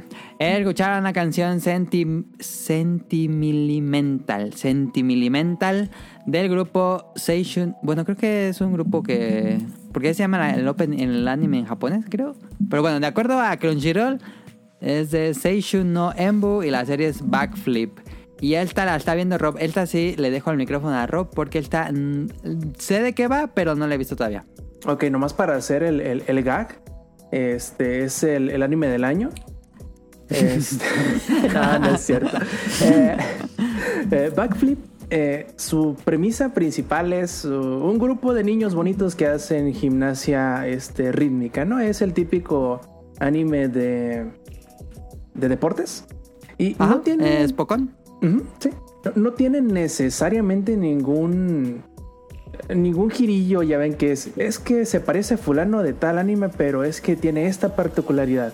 No, este es simplemente un, grupo de, de preparatorianos eh, que les gusta la gimnasia eh, rítmica y es sus entrenamientos, sus participaciones, etc. El único detalle que es el que siempre tienen todas las series de, de anime es que el personaje, entre comillas, principal es un chavillo que durante toda la secundaria y durante toda la prepa, es, bueno, durante toda la secundaria en especial, había estado como que brincando entre los distintos eh, deportes, había jugado un poquito de fútbol, Ah, ya. un poquito Ajá. de voleibol, un poquito de básquetbol, un poquito de béisbol, pero como que nada le llenaba muy en especial, ¿no? Nada le apasionaba. Y en una de esas tantas veces eh, eh, se mete como a un auditorio donde están llevando una competición igual interescolar y ve la, la, la actuación del grupo de gimnasia rítmica de una preparatoria y Ajá. como que despierta algo en él, ¿no? Algo que no había este, sentido en ninguno de sus otros deportes. Y dice, bueno, entraré a esa prepa y entraré al- al- a la gimnasia Al club. rítmica. Ajá, y veremos qué onda, ¿no? A ver qué, qué descubro. Y está interesante. No, no he visto hasta ahora todos los episodios que han salido. Creo que me falta uno o dos. Pero Él estaba es de la temporada, ¿verdad? Sí. así es de la temporada empezando. Según, según yo, debe de llevar seis o siete. Así que me falta sí, uno o dos. ¿no? Y eh, me gusta mucho porque es bastante relajada, primero que nada. Eh, la, la animación, sobre todo cuando ya es la, la hora de bailar, por decirlo así, ¿no? Ya el momento en donde se le debe de invertir el, el- el- el esfuerzo para hacer que las cosas se vean bien, o sea, los movimientos, las, Ajá. este, ¿cómo se La llaman? Las anatomía, las proporciones. Sí, ajá, y aunque utilizan mucho 3D, creo que lo utilizan de una Ah, manera bastante bien lograda, porque eh, tú que dibujas, Adán, no me dejarás mentir en el hecho de decir que cuando tienes perspectivas fuera de lo común, Ajá. y sobre todo en movimiento y tan dinámicas como eh, lo utiliza eh, Backflip, es muy difícil hacerlo a mano. Entonces se apoyan cuando hay un mucho dinamismo de, de cambiar de, de perspectiva de la cámara. Se apoyan del 3D, sobre todo también en planos como que muy abiertos. Pero se nota mucho el cambio a 3D del, de la, del dibujo o si está medio escondido. Es que sí y no. O sea, te das cuenta que es 3D, pero dices, mira, no se ve tan mal, ¿no? Porque te digo, lo, Ah, ok, ok, ok. lo utilizan rápido. Sí, son tomas de 2-3 segundos, que como te digo, son planos muy abiertos. Este, y me gusta mucho el hecho de que ya ves que cuando hay una multitud y, y es una escena con personajes en 3D, caen a veces en ese mm, error, yo podría decir, en que todo se mueve al mismo tiempo milimétricamente exacto. Ah, sí. Y en este caso... Como y- robots. Ándale. Y en este caso, y específicamente porque obvio, obvio al ser una, una un deporte que se evalúa, ajá, eh, las disimilitudes del movimiento, los, los pequeños este, vicios que tiene un, un personaje sobre el otro al momento de moverse o al hacer algo, lo alcanzas a ver. De hecho, hay en una parte en donde un personaje eh, hace un error y me pareció muy, muy curioso que al mismo tiempo que yo hice el... Todos los personajes hacen lo mismo. Voltean y se dan cuenta del error. Y lo, sí, porque no- pierde la coordinación, no me imagino. Sí, o sea, hace un movimiento involuntario, Ah, ya. pero que se nota que dices, ese movimiento no debió haberlo hecho ahí y te das cuenta inmediatamente. Y eso me gustó mucho. Mm. Eh, aunque es una serie preparatoriana, porque el personaje principal va, entra- va entrando en la preparatoria esa, eh, me da mucho o me recuerda mucho a Running with the Wind. ¿La vieron? Ah, esa me la recomendaste y todavía no la veo, pero la, la planeo empezar cuando acabe Haikyuu, que ya casi la acabo. Es, es buenísima. Y lo que me gusta mucho a mí de, de- de Running with the Wind es que, primero, es una serie universitaria que es bastante raro en cuanto a los eh, animes de deporte, Sí. pero me gusta mucho porque, al menos lo que hasta ahorita va, no es necesariamente voy a ser el mejor del mundo y cosas por el estilo, que es como que el típico eh, Sí, tropo de los- protagonista. Sí, sí, sí. Y, y creo que eso lo hace refresca lo hace primero un poquito refrescante por el género y segundo lo hace mucho más eh, relax. Se siente a ratos más como un slice of life que en realidad una serie de deportes. Ok. Yo creo que vale la pena, sobre todo porque... No se la- siente, mm, ¿cómo decirlo? Genérica. Es que luego veo estas series y digo, es obvio que está pensado para un grupo masculino, no, femenino, y luego siento que esas series pecan de genéricas. No creo necesariamente, porque aunque si lo comparas con Yuri on Ice, Ajá. podríamos decir que tanto la el ¿cómo se llama? El, el figure skating, el Ah, patinaje artístico. ándale, y el- la, la gimnasia rítmica podríamos decir que podrían considerarse hasta cierto punto como que más delicados, ¿no? Por ser eh, baile y cosas de ese estilo. Sí, de... Eh, mm, ay, se me fue el nombre. Cuando, bueno, que son deportes que se califican de acuerdo a la...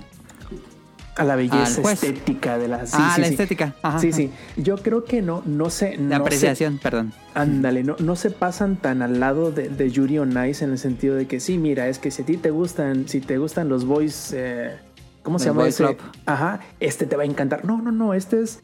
Sí, si te gustan los, los niños bonitos, te va a gustar, obviamente. Si les gusta shipear personajes masculinos, les va a encantar. Sí, creo. no, les va pero súper encantar. Hay de todas las, hay de todas las denominaciones, de todos Es los sabores y colores. Sí, sí, sí. Y, pero no se trata de eso.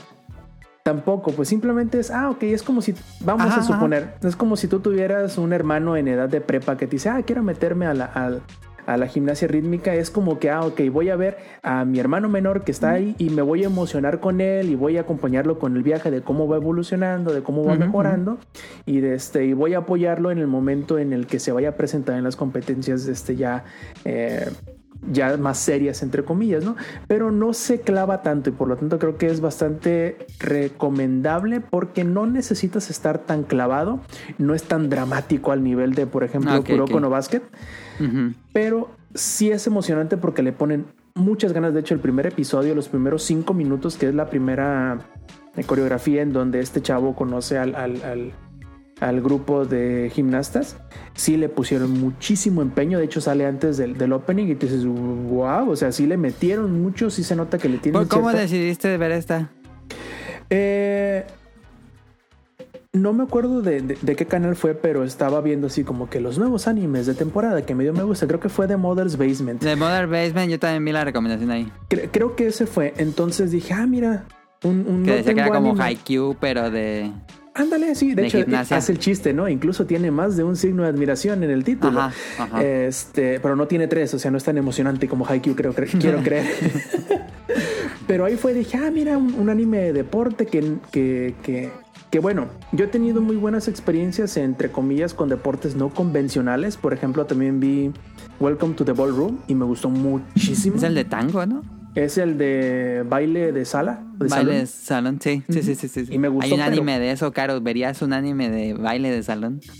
Mm, es probable.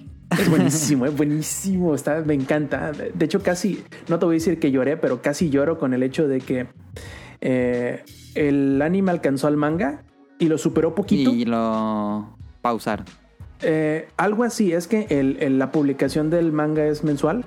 Entonces, como que planearon la, la- la- la animación, la producción de la serie para llegar al mismo punto en donde iba, entre comillas, a, a tomarse un descanso la, la autora.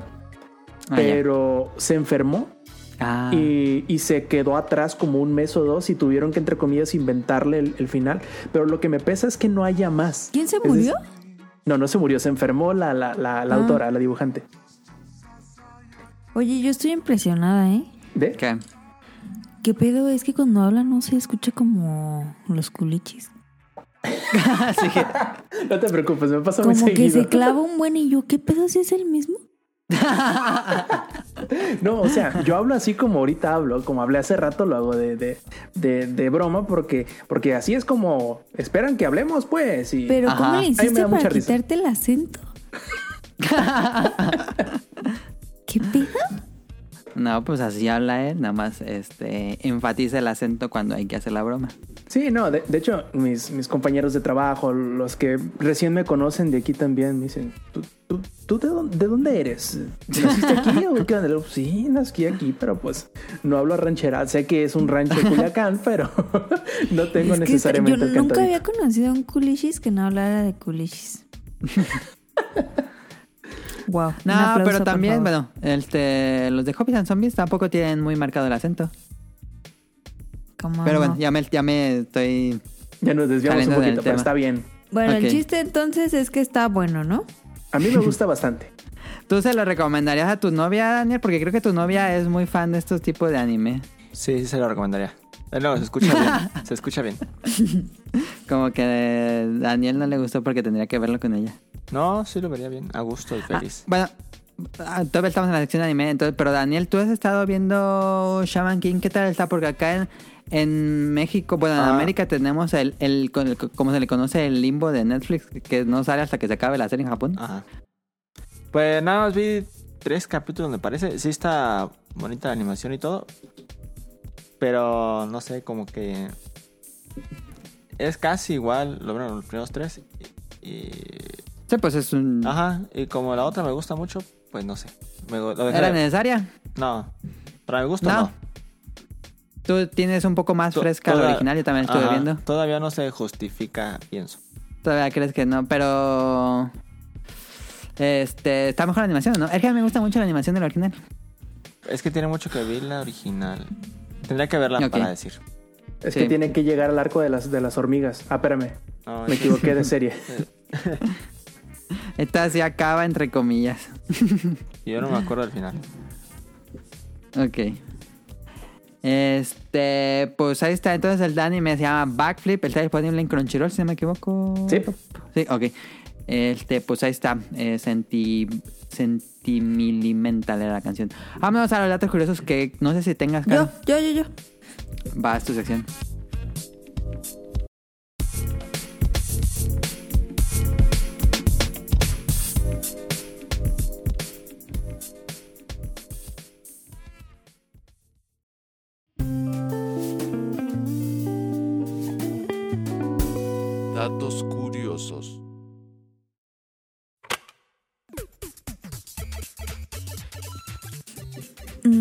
Daniel, usted una disculpa, pero desde que abandonaste el podcast, Ajá, yo me apropié de tu sección.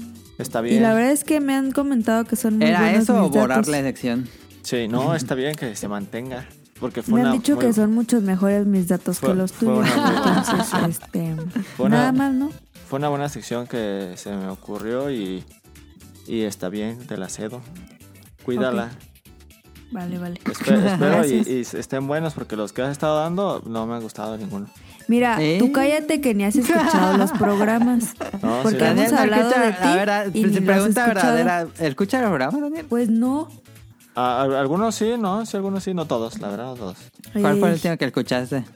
El último que escuché fue el de. pues el de, el de Navidad, va a decir.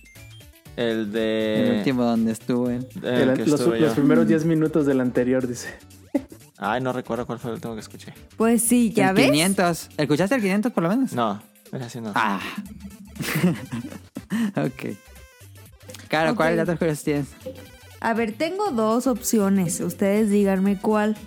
Pero es que Choose your own ahorita, adventure. Ajá. ahorita yo me estoy tomando una lechita Santa Clara que es eh, sabor helado de fresa. Entonces yo dije, Ese comercial orgánico que tiene que ver. yo sí, Este podcast incluye una promoción pagada. Nunca he probado de fresa. De Santa. O sea, es que la verdad, eh, eh, no me están pagando, pero la mejor leche que hay en el mundo es la Santa Clara. En y el vengan mundo. aquí a agarrarse un, a agarrarnos a golpes quien diga que no. Está cara, pero está buena. Ah, Pero que tiene que ver está con los cara, pero como por dos pesos.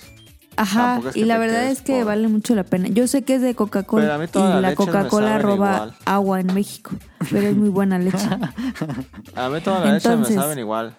La verdad. No, qué mentiras, hasta No. la consistencia. No, ya sí. sería meternos en random, pero sí, la Ana Clara tiene más Sí, cremosidad, creo yo. No, Claro que está sí. como más. Bien sabido. A mí lo que me gusta de la teclada es que no sabe tanto a leche. Ay, ¿y entonces a qué sabe? Pues este. ¿No has probado la leche así de, de vaca hervida? Sabe fuertísimo. Eso sí. Como, Sí, Ay, sí, pues sí, otro pero por eso saborcito. compras esa para que Eh, no te dé un sabor pues tan feo como la No otra. sabe tanto a leche. Ah, pero es de las que más saben. Vamos a preguntar a Rob. ¿Tomas leche, Rob? ¿Tienes alguna favorita? Directo de la vaca. No, no es cierto. Este, yo, te- yo tengo un dato, fino. un dato de eso. Ok, pero... bueno, la, la respuesta correcta es no suelo tomar mucha leche. Ajá. Este, por lo general la que tomo es la que hay en casa y por lo general en casa compran la Lala azul. ¿Qué pasa ok. Pues ahora te recomiendo que compren Santa. Dile a tu mamá que compre Santa Clara. Les diré. y no se van a arrepentir. A mí me gusta la el Santa chiste Clara. es que estaba viendo que es helado de fresa y la verdad es, es que esta leche me gusta porque sabe a malteada de fresa. No sabe a leche fresa, sabe a malteada de fresa. Entonces les traigo datos curiosos de helados o de papas fritas porque tengo antojo No, de pues ya papas dale, fritas. dale helados, pues ya hemos hablado un montón de leche. Ok, entonces... ya para terminar el sponsorship, ¿no? Sí. Para la otra, le- eh, qué bueno se ve ese helado. Para la otra, este, les, les doy la de las papas, ¿ok? Va, va, va, va. Dice que el helado mejora el humor porque contiene tripto, triptófano, Criptomonedas. un aminoácido que calma y reduce la agresividad, Ah. ayudando a la generación de serotonina, más conocida como hormona de felicidad. Yo creo que por eso los niños El, se ponen el felices helado cuando de- helado. Costco está bueno. ¿Cuál? El que te venden El ahí. blanco, ¿no? El de vainilla. Ajá, ese está bueno. Bueno, a mí me gusta. Ok, a mamá también le gusta. Y les tengo hoy una, eh, ¿cómo se dice? ¿Cómo era? Anécdota. Yo también tengo una anécdota de la leche. Pero no, no es de la leche. Es algo que me pasó hoy muy extraño, muy random, En pero random, entonces. me acuerdan, ¿eh? Porque si no se me va el pedo. Ok, tú también, Daniel. No, de la Los leche ahorita lo dentistas- digo de. Los dentistas lo recomiendan porque, pues como es frío, tiene propiedades antiinflamatorias y reducen Ah, sí, te dicen, ¿no? Cuando te sacan las muelas del juicio que tomes nieve de limón. Nieve de helado de limón. Y dice que el helado es el favorito de los astronautas. Es una de las cosas que los astronautas más extrañan junto a las pizzas y la eh, el refresco. Pero no hay helado que se pueda tomar allá arriba. Pues no creo. No sé. Que yo creo que sí, ¿no? En tubo. Ajá, así como Bonais. Ándale. Ok. Dice que dos siglos atrás, años más, años, años más, años menos, los chinos mezclaron nieve con un preparado a base de frutas y miel, dando Ajá. inicio a la maravillosa creación llamada helado. Pero lo Marco enfriaron Polo- o nada más era el jarabe. No, sí, o sea, nieve, o sea, como que mezclaron hielo y frutas. Ah, que, que, que. Órale. Este, Marco Polo lo introdujo en Italia al regresar en el siglo XVIII. A regresar de China. Ajá. Algo aquí que me da guacala, dice que cuatro de cada cinco personas admiten compartir helado con sus mascotas. Qué perro asco. ¿Tú tienes Em, perro, Caro? ¿No lo haces? No, qué asco. Yo le doy al gato helado, pero ya cuando me lo acabo. Le Ah, dejo pues- el, la pues. Sí. De esas cuatro Y- de las cinco. Yo también le Sí, doy. le te lo dejo pones en la manita, ¿no? Y se la acercas. Sí. También, sí, también. en y la si le gusta al gato, le encanta el helado. En la maneta. El cucurucho más alto del mundo se sirvió en Italia y medía dos metros de alto. No manches. Am, Am, espérame. Um, Dice que um, Cállate. El mochi japonés es una bola de masa de arroz rellena de helado. El sabor más común es el mochi de matcha con su típico color verde. No sé qué pedo. um, En Alemania, Australia y Suiza suelen aplastar el helado con una máquina para hacer splatzle, pasta típica de la región. El Ah, resultado es un helado con, con forma de espagueti servido con un topic de mermelada. Estoy viendo la foto y sí parece un espagueti a la boloñesa, pero es dulce. qué raro. Y mm, el Frozen Hot Chocolate es el helado más caro del mundo debido a su delicada combinación de ingredientes únicos y extravagantes. ¿Es de Hagen Dazs o de quién es? Contiene 28 tipos de cacao traídos de distintos lugares del mundo, Ah. espolvoreado con 5 gramos de oro de 23 quilates, crema batida con oro, diamantes adornados con trufas de chocolate en una de las chocolaterías más costosas del mundo llamada Knipchel Chocolatier. Se ¿Y sirve en dónde una... es? ¿En Alemania? Mm, supongo. Se sirve en una copa de oro con una base de metales preciosos, al igual que de una pequeña cuchara de oro y diamantes blancos. Y No cuando te lo acabas, tiene ahí placer. abajo un, un 2 por 1 Ganaste otro. Sí, y la verdad es que aquí está la foto y se ve bien culebra. ¿Sí? Dice, ¿Por qué? Pues se ve bien feo. Ah, El helado es la creación de Stephen Bruce, dueño del restaurante Serendipity de Nueva York. Este es un dato muy curioso. El helado cambia de color con las lamidas que le des. Ah. Linares creó, creó este helado que cambia de color cuando se lame. Esto sucede gracias a los cambios de temperatura y los ácidos resistentes a la boca humana. Qué chistoso, ¿no? y ya. Ahí está. Esos fueron Dan- los datos curiosos. Daniel, ¿tenías que nos ibas a decir de la, la leche? ¿verdad? Ah, acá se, acá se toma la leche mm, así bronca, que se Ay, le dice. ¿Acá dónde es? Acá en Zapopan, perdón. Ah, en Zapopan se toma leche bronca. Ajá, es común hasta de fila.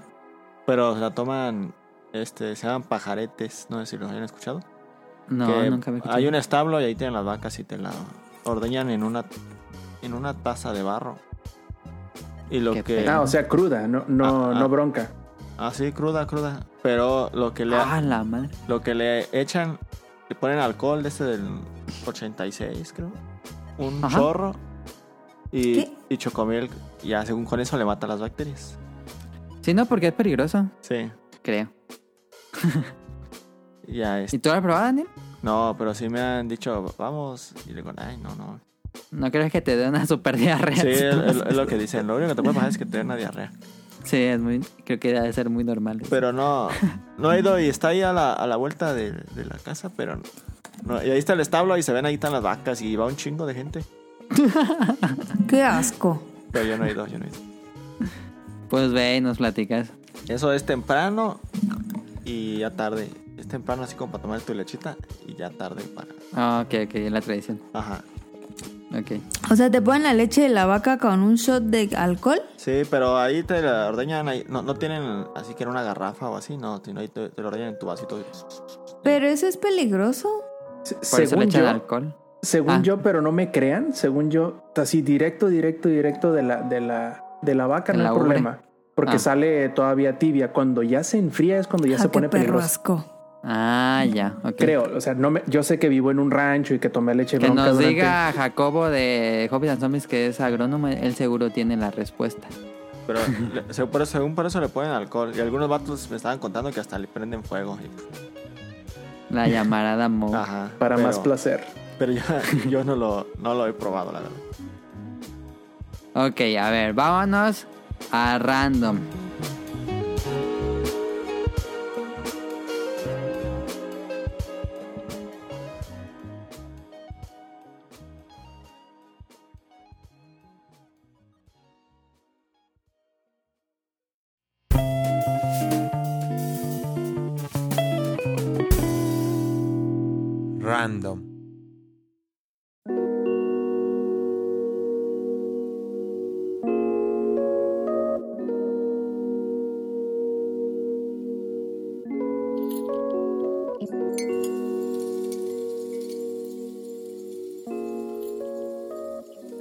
Aquí comenzamos con la alerta Con de Caro. alarma.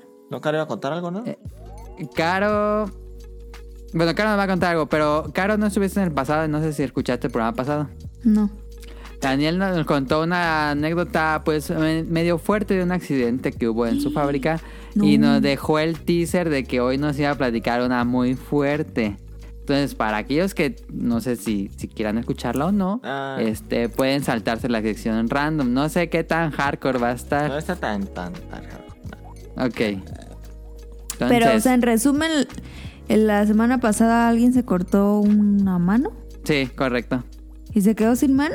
No, No. pero, Le quedó, pero sí le estuvo quedó feo. col- colgando el dedo gordo. Ajá. ¿Y, se se, lo pudieron poner? Sí, se lo pusieron y que sí le... Que a lo mejor pierde poca pues, eh, movilidad, pero que sí va a estar bien.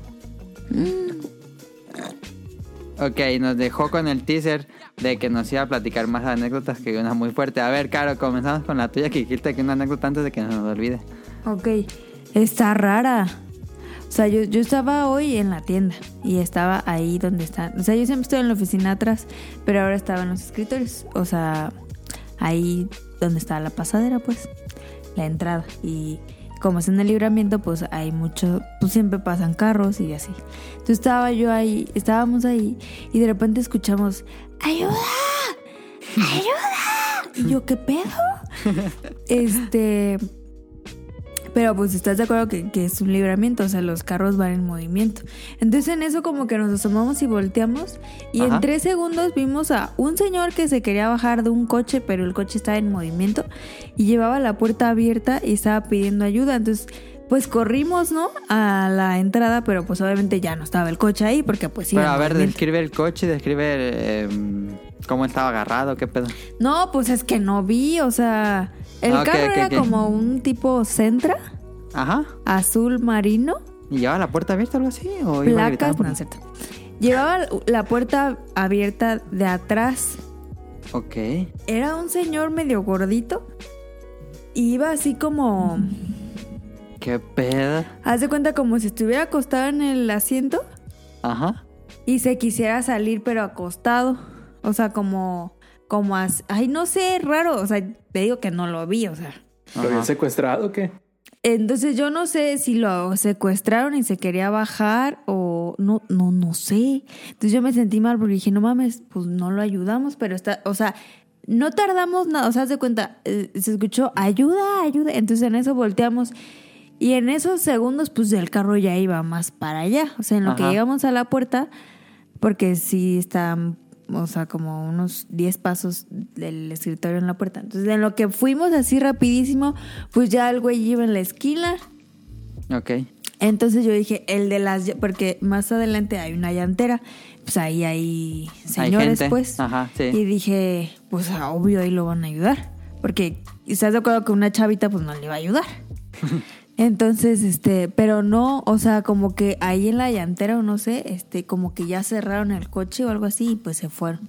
Entonces yo no sé si lo secuestraron. Ah, o- estuvo hardcore esa anécdota también. No sé, la verdad es que estoy preocupada porque el señor se, se escuchaba muy, muy mal. Muy alterado. ¡Ayuda! Y yo, no mames. Entonces, eh, esperemos que si este señor escuche esta anécdota, esperemos que esté bien. O, pues, digo, me quiero imaginar otro panorama donde tal vez tuviera alguna enfermedad este, mental o algo así. Pero no sé. ¿Crees? Pues varios panoramas pueden ser, pero sí es probable lo del secuestro. Pero no venía con nadie. Es que se me, se me da raro que eh, viniera solo atrás. Pues es que venía alguien que iba manejando el coche, Ajá. Pero pues yo en eso ya no supe si sí venía alguien o no, o sea, desconozco la verdad. Ah, ya, ok, ok. Ella se cayó. Seguramente sí. Porque si no, sí, su- o sea, yo lo que entendí es que como que lo venían jalando o algo así, porque si no ya se hubiera salido del coche. Sí. Entonces como que uno venía manejando y otro como que venía agarrándole las piernas o algo así, porque estaba como así de ayuda, así con los brazos, pero no podía como hacer nada. Ok. Bueno, pongamos una situación no tan extrema y pensemos que no se quería ir a vacunar y lo llevaron a vacunar. Ojalá. Eh, y esa fue Ok, mi ahí anécdota de está. la semana. A ver, Daniel, ¿quieres este, empezar?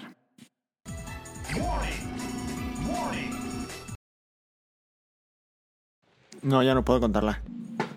Ah, ya no puedes contarla. No, ya no me dejaron. Te firmaste un documento y ahorita mismo van a pasar por ti los de tu trabajo. Sí. No, lo voy a contar, pero ya. Si me corren, ya ni modo. No mames, ¿te van a correr por eso? No, no sé. No sé. No, no creo, pues. No sé si haya. ¿Hay algún contrato de confidencialidad cuando mm, te contratan Sí. de que no puedes decir lo que pasa dentro? Sí. ¿Sí? Sí.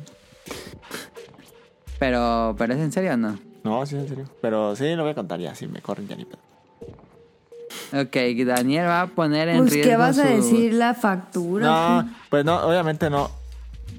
Pienso que. No, no pasa ¿No nada. puede decir accidentes? Sí, no, eso no dice nada. Bueno, todo sucedió un viernes, y sí fue un viernes. ¿eh? Estaba lloviendo. No, también es de caro, ¿eh? Fue, fue un viernes. Sí, era, y, y, y sí estaba lloviendo, ¿eh? Ya vamos a cambiar el nombre de la sección de viernes de anécdotas. sí, no, eh, eh, era viernes y yo ya era tarde, ya era como las cuatro. No eran como las. Sí, como las cuatro y media. Y yo, este. Y yo salí de mi oficina a, a entregar. Iba a entregar unos planos, creo. Algo iba, algo iba a hacer. No, no, unas hojas de corte. Ah, perrillo. Y, y, y pasé por, porque estaba todo juntado por naves y pasé por una nave. Y ahí estaba... Vi como un desmadre, así un resto de, de gente. Define desmadre. Ah, de gente. De gente. Pues la gente estaba así como toda rara y, y se me acercó. Estaba reunida en un, sol- en un solo lugar. Sí, pero como que todos se, se quitaron. Y, y ahí estaba mi No novia. manches. Y me dijo... Me dijo, no mames, lo que acaba de pasar. ¿Te acuerdas de la...? un- eh, es que había una chava este que tenía... Estaba bien joven, unos 17 años, 19. ¿Se murió? No, déjala cuento. Espérate, espérate, spoiler. Es que ya dijo que, que era. No. Sí. Este. Y, y me dijo, no, porque a un amigo le gustaba mucho a la chava y... No, si se murió, pues ya. Que no, no se murió. Y ya este... Ah, ya me... Ya que pues. Como ya la cagó, ya no sabe qué no, decir. me interrumpieron. Ya, ya, y me dice mi novia, no, la que la chava no sé qué. Y yo dije, no, pues haber agarrado madrazos. Fue lo primero que pensé. No sé por, qué? Y ya me contó que estaba estaba en una máquina que se llama Putov. Que tú le, le pisas con... Le pones la tabla y la pisas con el pie y, y sale una sierra por abajo, pum, y corta la... La la tabla. Ajá. La, te- te- la prensa y corta la tabla. Ok. Y que la, la chava traía unos guantes pero le queda- que le quedaban grandes. No mames. Y que en eso, que mete una tabla y jaló la mano, pero se le atoró la- el guante. Y pum, que solita se cortó con el, la sierra, se cortó la... No, La to- no toda la mano, pero se cortó como... Como un. Pues así, todo menos el dedo gordo. Ah, ya, ya, ya entendí, ya entendí, ya entendí. Arribita del dedo gordo. Pues el dedo gordo lo salvó, pero todos los demás dedos los perdió. No mames. ¿Neta? Neta, y era una chava que yo creo que tenía 18 años, 19. Y pues, eh, una. Bueno, yo siempre que pasa. Bueno, nada, nada. Pero sí, pues, este. Estuvo feo. Y más porque yo no, yo ya no me acerqué, pero que ahí está. Ahí la mano se la llevaron pues rápido. Pero que estaba todo lleno pues de pedazos de piel y eso, la, la sierra. Yo se más vi que estaba bien, bien llenísimo de sangre todo el piso. Yo ya me imagino. No, y, Pero que este. ¿qué? qué? Sí. Y la- ¿Qué la- pasó? ¿La llevaron? ¿La, No, pues la se- curaron? que se puso a gritar y gritar, y, pero nadie escuchaba porque es que ahí hay muchísimo ruido. Y Estaba sola. En la máquina sí. Ah, ya. Ella este se fu- fue corriendo con una señora y la abrazó y ya la llevaron rápido. Y, y este y pues toda la gente estaba llorando y bien espantadísima. Porque pues es que era, Pero también, ¿qué pedo? ¿Quién deja a una chavita de 18 años para una máquina así de letal? Eso ya no puedes, ya no puede dar esos detalles. No puedo dar esos detalles. Pero es que esa máquina está diseñada para que eso no, no pase. Porque tú mismo. Pero fue problema de los guantes. fue problema de usar guantes. Y le dije, eh, no, mi novia le dijo, no metas la mano por nada del mundo, avienta las tablas nada más. Y yo, pues sí. Obviamente pues es que uno no piensa. no sé. Pero, ¿qué pasó? ¿No, ¿No pudieron volverle a poner el dedo? Este, No, quedó no, no, completamente no sin puedo dedos? decir nada de eso ya. No, no sé. Que men, ni No, sabe. no sé, yo me vine para Morelia, pero yo, ah, yo sí me agüité porque pues la chava la conocía y todo. Ajá. Ay, pero tampoco se murió. Te había pensado que se había muerto alguien. No. Han contado historias más feas, pero no. Y este. No, pero el de seguridad, el, el encargado de que nada de eso pase. No, iba destrozadísimo. Yo lo vi y no. You had one job, le habían dicho. No, no. Yo, lo- yo fui caminando pues para allá, para la oficina. Y, y lo vi que venía para acá y me saludó, pero se veía que estaba bien destrozado. Pero en ese caso, ¿qué hacen? ¿Le hablan a la rápido a la ambulancia o ahí tienen No, primeros eh, auxilios eh, o- ellos rápido los llevan porque no se esperan a que llegue la ambulancia. Sí, pues sí, Oh, es algo hasta me urgente. dolió la panza. Ellos. Y la, la chava estaba, no sé, era. Pues era una chava así que todos querían con ella, pues estaba bien guapa. Pero pues no se ha muerto porque lo hizo como si estaba muerto. Ya sé, como si ya No, sin mano nadie la va a querer. Ya no trabaja pues ahí. No, no, no sé si. Yo creo. Mira, la empresa, la... Pero tú dijiste el pasado que te, la empresa te paga y te Sí, pone la empresa te- la prótesis. Pero y eso todo ya eso. es decisión de la, de la persona si quiere seguir en la empresa. De cuenta, la empresa se va, se va a encargar de, de pagarle todo. Ajá. Todo y, le, va- y si ocupa prótesis le va a dar prótesis y, le- y todo hasta que esté bien le va a pagar. Pero ya Ok. si quiere trabajar ahí ya es decisión de la persona. La empresa no te va a correr. Ahí Sí, sigues sí, teniendo sí, sí. tu trabajo, pero ya es decisión tú si quieres regresar a trabajar o no. Ah, eso sí. Sí, pues sí.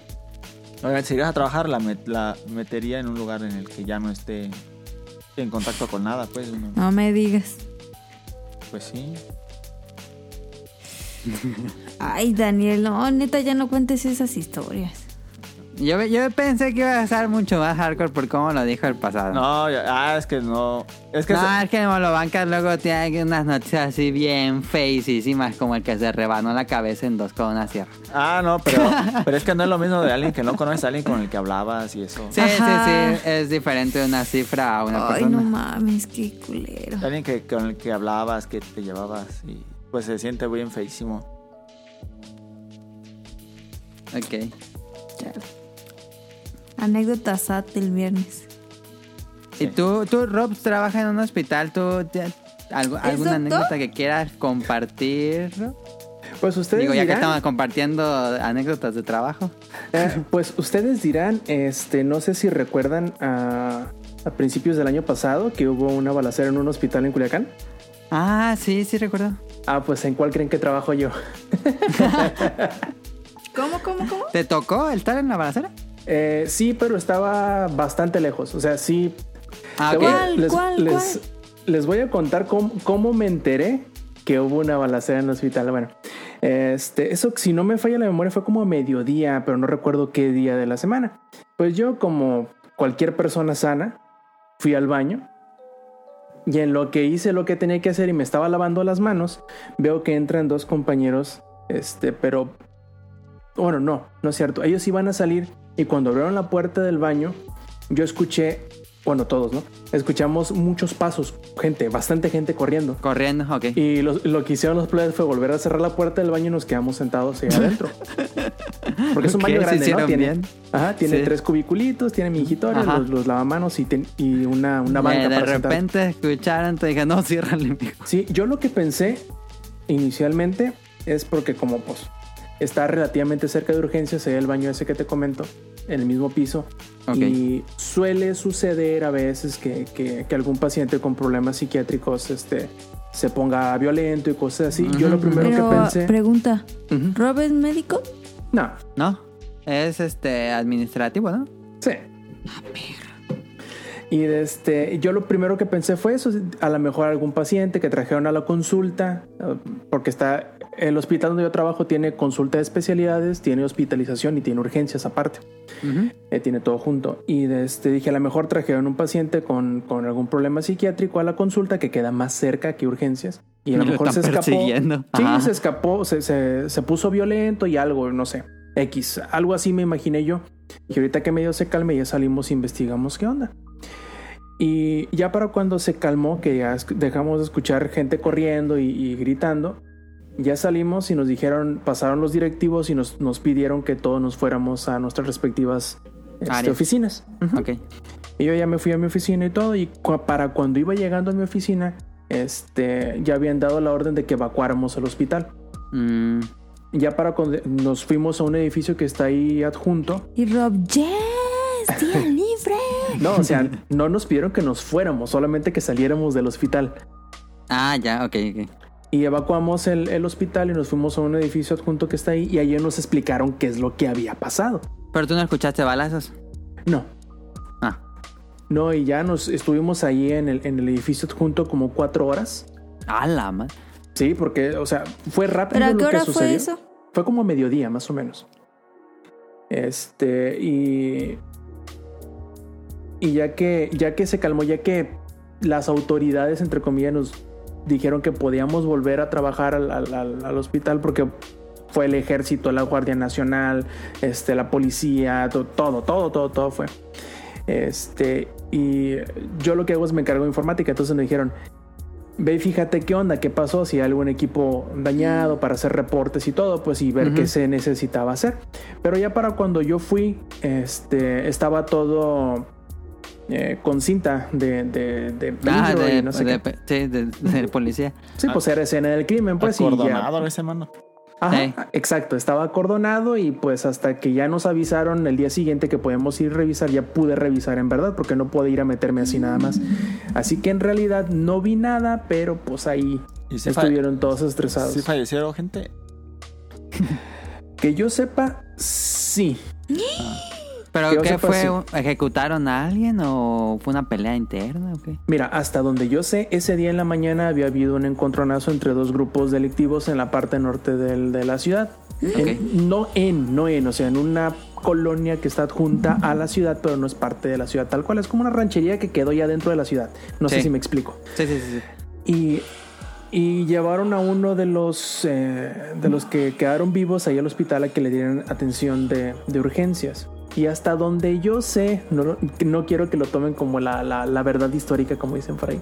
Sí. Hasta donde yo sé, las autoridades, porque había agentes federales, no sabía yo en ese momento, pero después me enteré, había agentes federales queriendo emboscar a quienes fuesen que se fueran a acercar al hospital a querer rescatar a esta persona. Ah, y eso fue lo que pasó. Ah. Pero pues bueno, la imprudencia de ir a un área, porque ahí siempre hay muchísima gente, a un área tan poblada y de milagro no salió algo peor. En la persona que falleció, no me acuerdo ahorita muy bien si fue a la que fueron a, entre comillas, rescatar Ajá, o uno de los que fue a rescatar a esa persona. ya, entendí. Más o menos por ahí va el asunto. Pero sí pasa cada cosa en esta bella ciudad de Culiacán. Bueno, lo bueno es que no, no te tocó estar cerca de los eventos. Ah, así es. O sea, pero los que se murieron eran de los de esos, pues, no gente inocente. Así es. Pero digo, Ah. fue o a quien Ah, entonces no hay habían... pedo. sí, fueron malandrillos hasta, hasta donde yo sé. Ah, entonces no hay pedo. Pero entonces sí estuvo bastante lejos para no escuchar disparos. Sí, sí hubo disparos, me imagino. Es que el, el hospital no es muy grande que digamos, pero es varios, a varios pasillos de distancia. Entonces, entre tanto pasillo y tanta puerta, la verdad es que no se escucha. Ah, ya. Y sí, imagino que es ser un lugar ruidoso. Bastante. Pues ahí están las anécdotas. No sé si Daniel tengas alguna otra o, o nos pasamos a lo que sigue. Ah, no. Sí, para sí. Ok. Este. Cómprame. No les pregunté si alguien tiene algo para cómprame.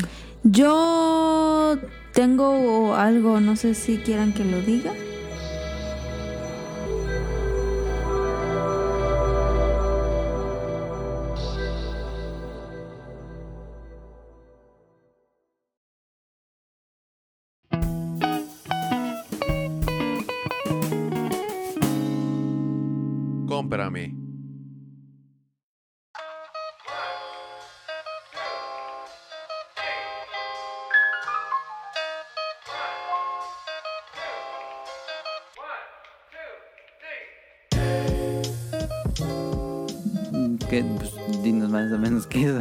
Se presta para. Mm, en el trabajo compré, eh, o sea, yo no lo pagué pues, pero este pedí un estabilizador para celular Ok.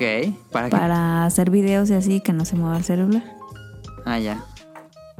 Se llama estabilizador gimbal de tres ejes, soporte para cámara celular. Es el 3 axis. No sé ¿Y qué pedo. qué- lo, lo traes así en la mano, no? Y para que no tiemble o algo así. Ajá, es de que lo Ah, puedes ya. mover así un buen y el cel Sí, sigue sí, sí, ya te entendí. Sí. Ok. Sí, sí, sí.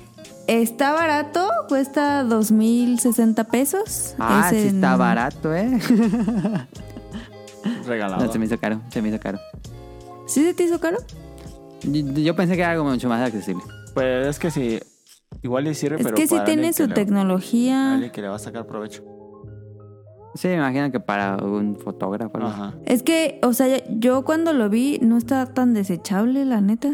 No, pues eh, por ese precio debe ser algo de buena calidad. O sea, yo cuando ya lo vi dije, ah, perro, sí- a mí se me hizo barato ya cuando vi el producto.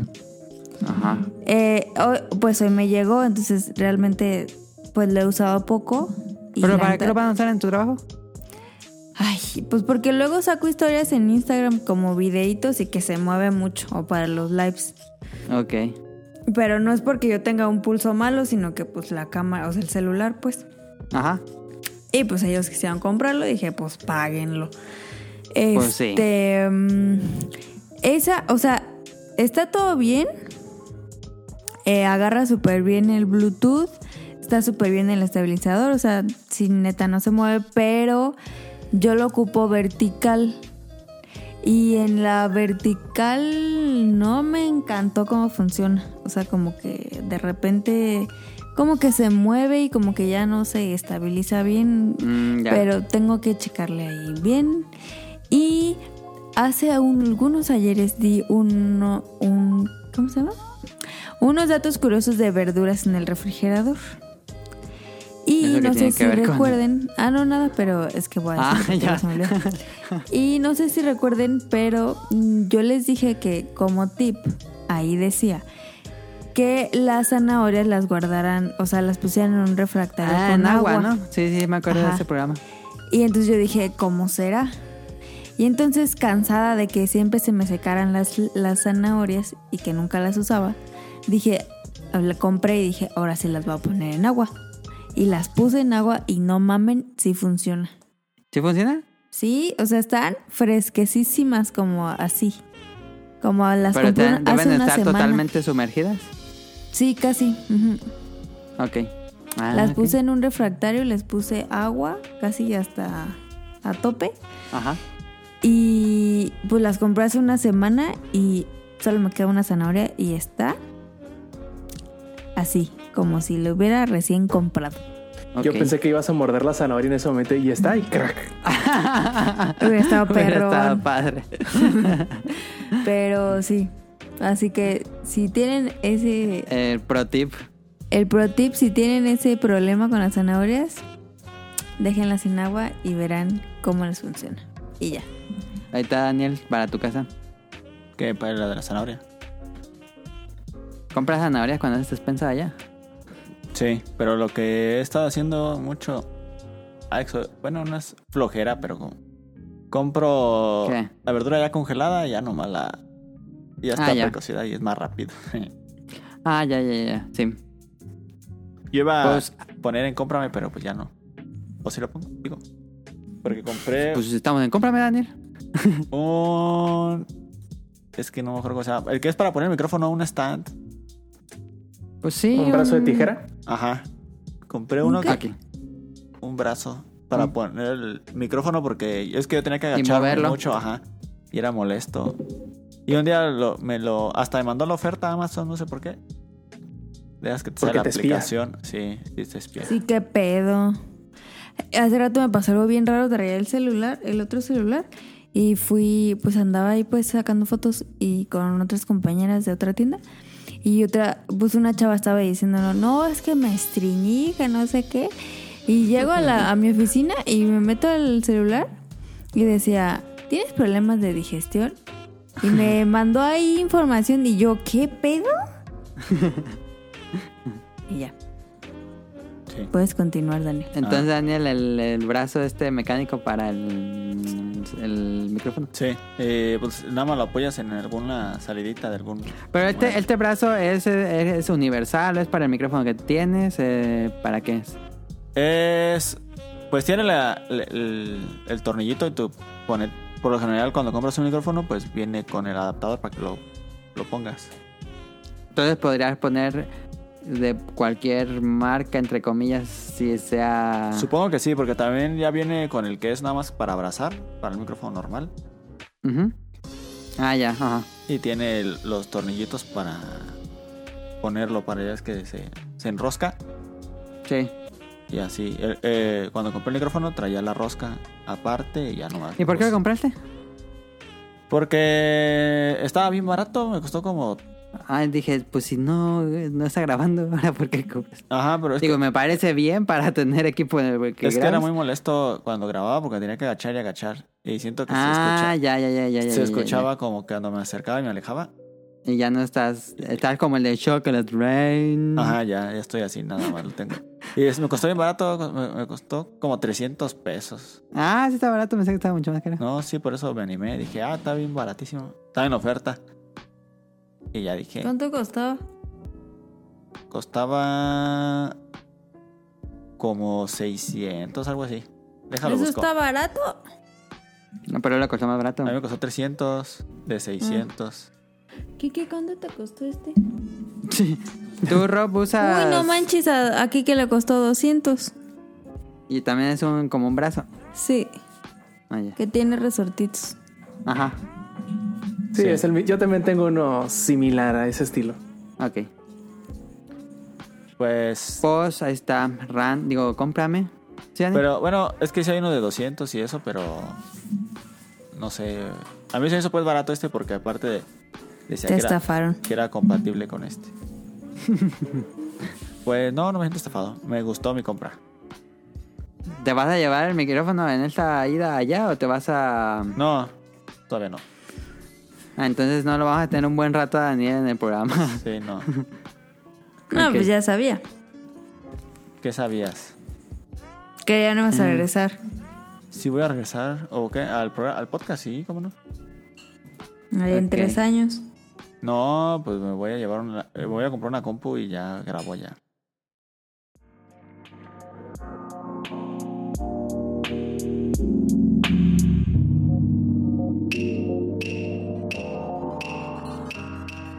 Vale.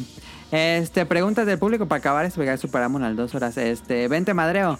Ah, esto, esto lo puse porque se me olvidó en el pasado ponerlo, porque me lo había dicho desde la semana pasada, pero se me olvidó leerlos en el programa pasado. Pero hace dos programas tuvimos a Rion Jun y a Tonali y estuvimos hablando En mi cumpleaños, gracias. Ándale, ese es el programa de tu cumpleaños. Este.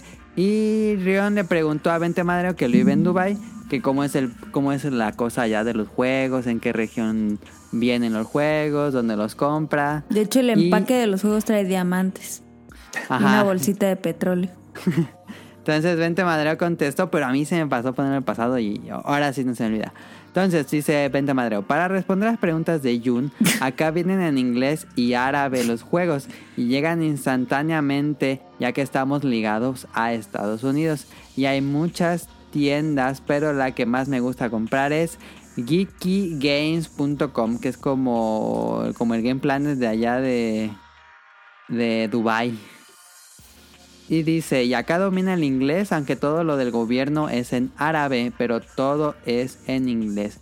Es una ciudad muy, muy cosmopolita y pues saludos a México y a Japón. Ay, sí, es muy cosmopolitan.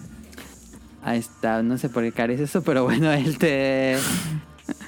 Sí, es ¿Estará, como un estará game plan. perro en Dubai? ¿Qué pedo, güey? Mira, Caro, Sí, ahí en Dubái Dubai debe estar muy bonito. los, los tránsitos traen Lamborghinis, ya sabrás. Ah, ¿neta? Sí, no lo digo en broma. También aquí en. Querétaro. Digo, en San Miguel de Allende. ¿En serio? Sí, no, no, no, no, Lamborghini no, pero... Ah, ¿Qué coche te dije que traían los de San Miguel de Allende? Un Suru. No.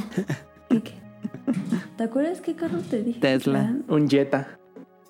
mira, en esta página de, De los, de los Geekai Dodge. está en una en esa moneda, pero no sé qué moneda es.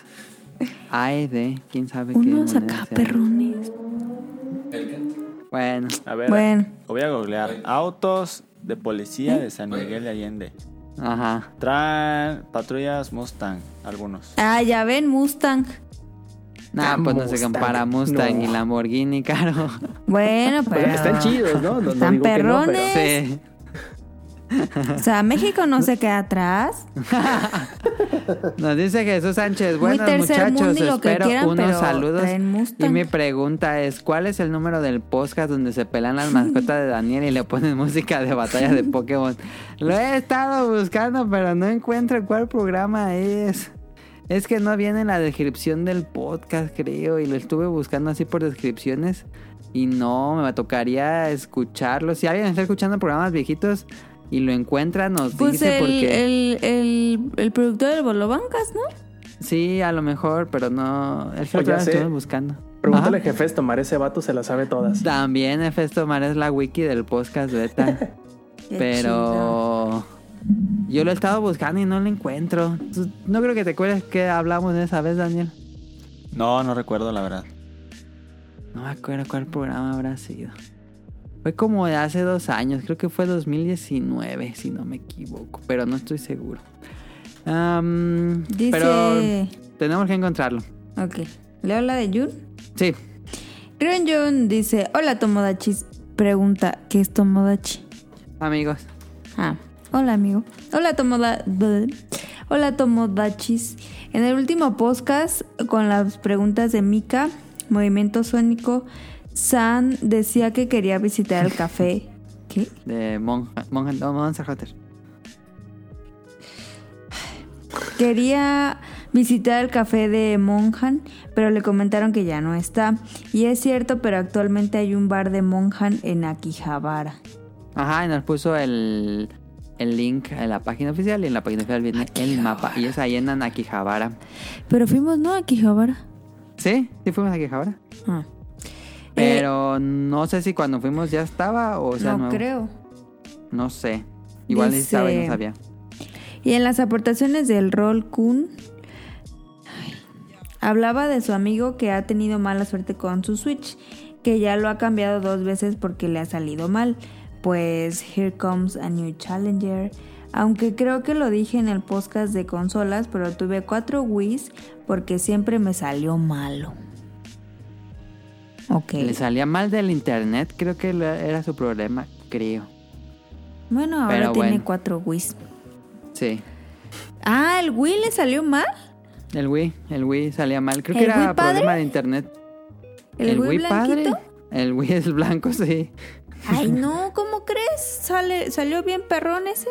Sí, pero creo que tenía problemas de internet, si no me equivoco. Es que como lo compraba en Tepito. y No sé. ya. Nos vamos a los los saludos. saludos. Yo, Sí. A ver, ¿ya extrañaban mis saludos? Sí, ya fueron dos programas sin, Bueno. sin salud. Saludos a Kamui y a Mika hasta Ciudad de México. Saludos a Nao, a Radcliffe y a Manu, el productor del Bolobancast. Que Que, hoy están grabaron, grabando. ¿no? Ajá. Creo que siguen o ya Yo creo que ya acabaron. De hecho, tengo mucho que no veo el Bolobancas, así que les mando un saludo. Saludos a Ryo Jun hasta Japón. No, ya, ya acabó el Bolo Bancas. Ah. Bueno, pues saludos. Este, saludos a Ryon Jun hasta Japón. Este, ¿cuándo le vamos a hacer la cajita? Mm, hay que poner de acuerdo. No- no Porque sé. yo ya quiero que me mande otros, Ok. otros, ¿cómo se llama? Otros Curry. curries. No mames, están, Pero, pero, pues ahí todavía tenemos un montón. pe- pero se van a acabar. No, pues primero que se acaben. No, No se van a caducar. no. ¿Cuándo vas a hacer? Ay, es que está bien perro bueno. Podría ser el domingo. Bueno, saludos a Carlos Bodoque y a Dan, a Efesto Omar de Danister, a Josué Sigala, a Mauricio Garduño, a Gerardo Olvera, a Mauricio de la Rosa, a Game Gamer Forever. ¿Qué? El que ibas a empezar con tu cancioncita, pero dígale. De los dulces de la rosa. Game Forever, a Gustavo Mendoza, a Andrew Lesink, a Marco Bolaños, a Turbo Jump. Saludos a Eric Muñetón, a Axel, a Vente Madreo, a Oscar Guerrero. Ay, espera. Ya le dio sueño. Ay, ay. Mm, saludos a Gustavo Álvarez, al Quique Moncada, a Rob Sainz. Ah, pues aquí estuvo está. aquí Me cae mal ese nuevamente en el... Oye, de en repente el- ya nos escuchó ¿No se escuchó qué? el Rob Sainz. Aquí sigo. Ah, ¿Sí? se- me, me olvidé que eso. Este, saludos a Carlos McFly, a, a la Sirenita, al pro. La sirenita me, me preguntó que por qué no había salido cada dos programas. Ah. Estuve platicando con ella ayer. ¿Ayer? Sí, vaya.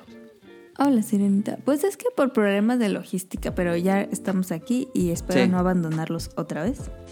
Eh, saludos a Proto, Protoshoot, que ahora nos ha Ajá, mandado hasta, sus hasta audios. Canadá. Hasta Canadá. A Katsugari. Katsuragi. Katsuragi, Que no me he puesto de acuerdo con él, pero quiere salir en el programa. Es cosa de ponerme de acuerdo. Uh, Perdón. Ok, al señor Suki, a Hobbies en Zombies, este, y pues muchas gracias a Rob Sainz que estuvo hoy en este Sí, no sé programa. si, si Robsens quiera decir algo, saludos o algo así, o anuncios de... Creo que ya hablé lo suficiente. a veces sí me siento mal. Que soy Es el primer Kulishis que está en este episodio sin tono de Kulishis. No, ya, ya había estado en el podcast nada más que no, no estuviste en ese podcast. Ah, Ah, es, de igual, es de muchas admirar gracias, ¿eh? esta persona que no tenga ese acento. y Pues sí. beta tip, em, vacunen a sus papás. Ya está de Este, 50 a 59. No sean eh, personas que no se vacunen. Vacúnense, no les va a pasar nada. Em, pónganse gel. No, que fíjate que ya no soy Team Gel, ya soy Team Aerosol. Ok. Team Sprite con alcohol. Y ya el gel Ajá. ya pasó de moda. Es muy 2020 el gel. Y el gel ya es muy 2020, lo de hoy es Sprite en alcohol. Ok. Totalmente. Y pues sigan usando su cubrebocas y eh, pues nada. Y acuérdense meter Daniel. las zanahorias en agua. Ah, Exacto. te recuerden también. Mande. Daniel, Y compren ¿tú te, Santa te Clara. dio COVID? ¿Qué, qué, nos, qué, qué- qué- qué tienes que decir al respecto? Porque lo mencionamos brevemente en el podcast una vez. Pues que se siente feo. Sí, cuídense mucho, ¿verdad? Sí. Para que no les dé. Pues a mí me dio, pienso que no tan mal. Me dolía la, Ajá. me duró doliendo la cabeza así todo el día como una semana, yo creo. Ay, tú- Y a veces sí me dolía mucho, a veces no tanto, pero sí no te dejaba de doler. Ujú. Este, Pero problemas en la garganta, ¿no? ¿No, no Sí, un- muchos? no, no mucho, un poco lo que me pasaba luego era que como que me no sé si yo me lo provocaba de que me sentía, ay, no, sí, pero cuando bajaba escaleras Te así, ajá, como que me sugestionaba y sentía como que no podía, como que me faltaba un poco el aire, pero no sé si eso yo me lo, pro- me lo Pues eso es ¿no? muy común eh, con síntoma de COVID. Ajá, pero me faltaba mucho el, de repente el aire y, y yo decía, ay, no chingues. Porque es cuando, cuando según te puede pasar más mal. Pero según el doctor, Ajá. cuando te duele mucho la cabeza es buena síntoma de COVID porque quiere decir que no, no, va, no va a pasar a no fue mayores. tan grave. Ah, ya. Ajá. Cuando tiene mucho, mucho dolor de cabeza que no va a pasar a mayores. Eso dice el doctor con el que fuimos. Quién sabe, será cierto, será mentira. Eh, lo que me pasó mucho fue que me, da- me dio mucho diarrea, mucho como que dos semanas, yo creo. Qué asco. Ah, la madre.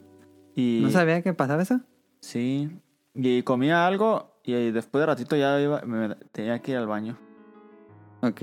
Así, o sea, una bolsita de papas me comía y como al, después de ratito ya iba así. Pero te... Sí perdiste el gusto. No, eh, yo como que... Digo, sí. es bastante obvio porque regresaste a jugar FIFA y Smite, pero en cuanto te dio. No, sí, un- muy poquito. Casi no. Pero sí. La que perdió el gusto mucho fue mi novia. E Ah, ya. Incluso fue eso, tiene ya más de mes y medio, algo así. Y todavía no lo recupera bien. Dice- ¿Todavía no recupera el 100? No, dice que hay cosas, como- cosas que tienen sabor sutil, no le saben a nada. Ah. Por ejemplo, los Eso comemos sí- un sí Subway el, Ajá. el viernes que nos venimos y dice que no le sabía nada. ¿Sabes qué estaría cool? De esas personas que hacen un buen de retos de chiles. Un Ghost Pepper. Este, pues ahí no sienten nada y se hacen virales.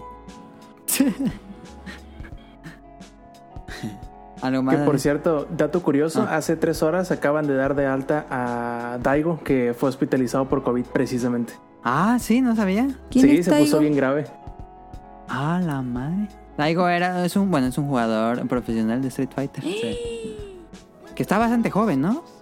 No Creo que tiene tanto. 39 por ahí. Ajá. Ah, yo pensé que era más joven. Preguntémosle a don, a don Twitter. Y, ay, y fiebre me dio un poco, como dos días. Ah, Pero, bueno, no pero fue era bien raro la fiebre porque tenía fiebre así bien feo. Y después de rato se me quitaba así como, no hubiera, como si no hubiera tenido nada y después de rato otra vez. Ok. Era- Aquí tengo el dato. Tiene raro. 40 años y se pasó su cumpleaños número 40 hospitalizado. Cumplió el 19 de mayo. No, bueno, lo bueno que sobrevivió, pero sí, Sí, estaba muy- claro. de todos modos es muy joven para el... Para que lo Ay, qué terrible. Yo sí me preocupé cuando mostró una foto de su termómetro 40 grados y yo así, ¿what? No Yo, manches. yo sí llegué, nosotros llegamos a 39. Y cuando llegas a 40 es ya de que Ya es de al hospital. hospital, ajá. Y sí, ¿Neta? sí, y Paola No sí, mames. bueno, mi novia sí estuvo eh, este, con fiebre, muy- ella sí Más. duró más y ella sí se puso mal, Pero, ¿cómo se contagiaron? sabe. La verdad no ¿Cómo sabemos. no vas a ver? No, en serio no sabemos cómo. Pues no, ni modo de que. Ah, mira, me infecté. Pues no. Pues no, no, la verdad no sabemos dónde, ni cómo, ni cuándo, ni nada. Nada ¿O a más empezaron de un día a otro. infectaron? ¿Mande? ¿A cuántos infectaron? A nadie, pues nos, nos aislamos. Pero eh, nuestro roomie no le pasó nada, nada, nada, ni. ¿No? No. Ah, bueno, nada. se salvó. ¿No era asintomático? Plot twist. ¿O no? Él, él los contagió. Ándale hasta. ya, ya tenía tiempo. puede ser. ¿Quién Pues sabe? podemos decir que sobrevivimos al COVID porque ya pasó más de un año y no nos dio. No más, todavía está.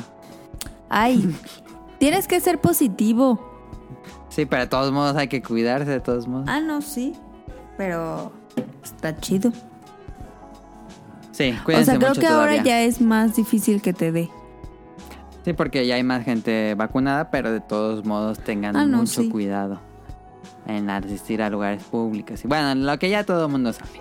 Este, recuerden suscribirse en iTunes, iPod, bueno, no es iTunes, es la podcast de Apple, Apple Podcast que se llama iBox, en Spotify, en Google Podcast y en todos estos feeds de podcast.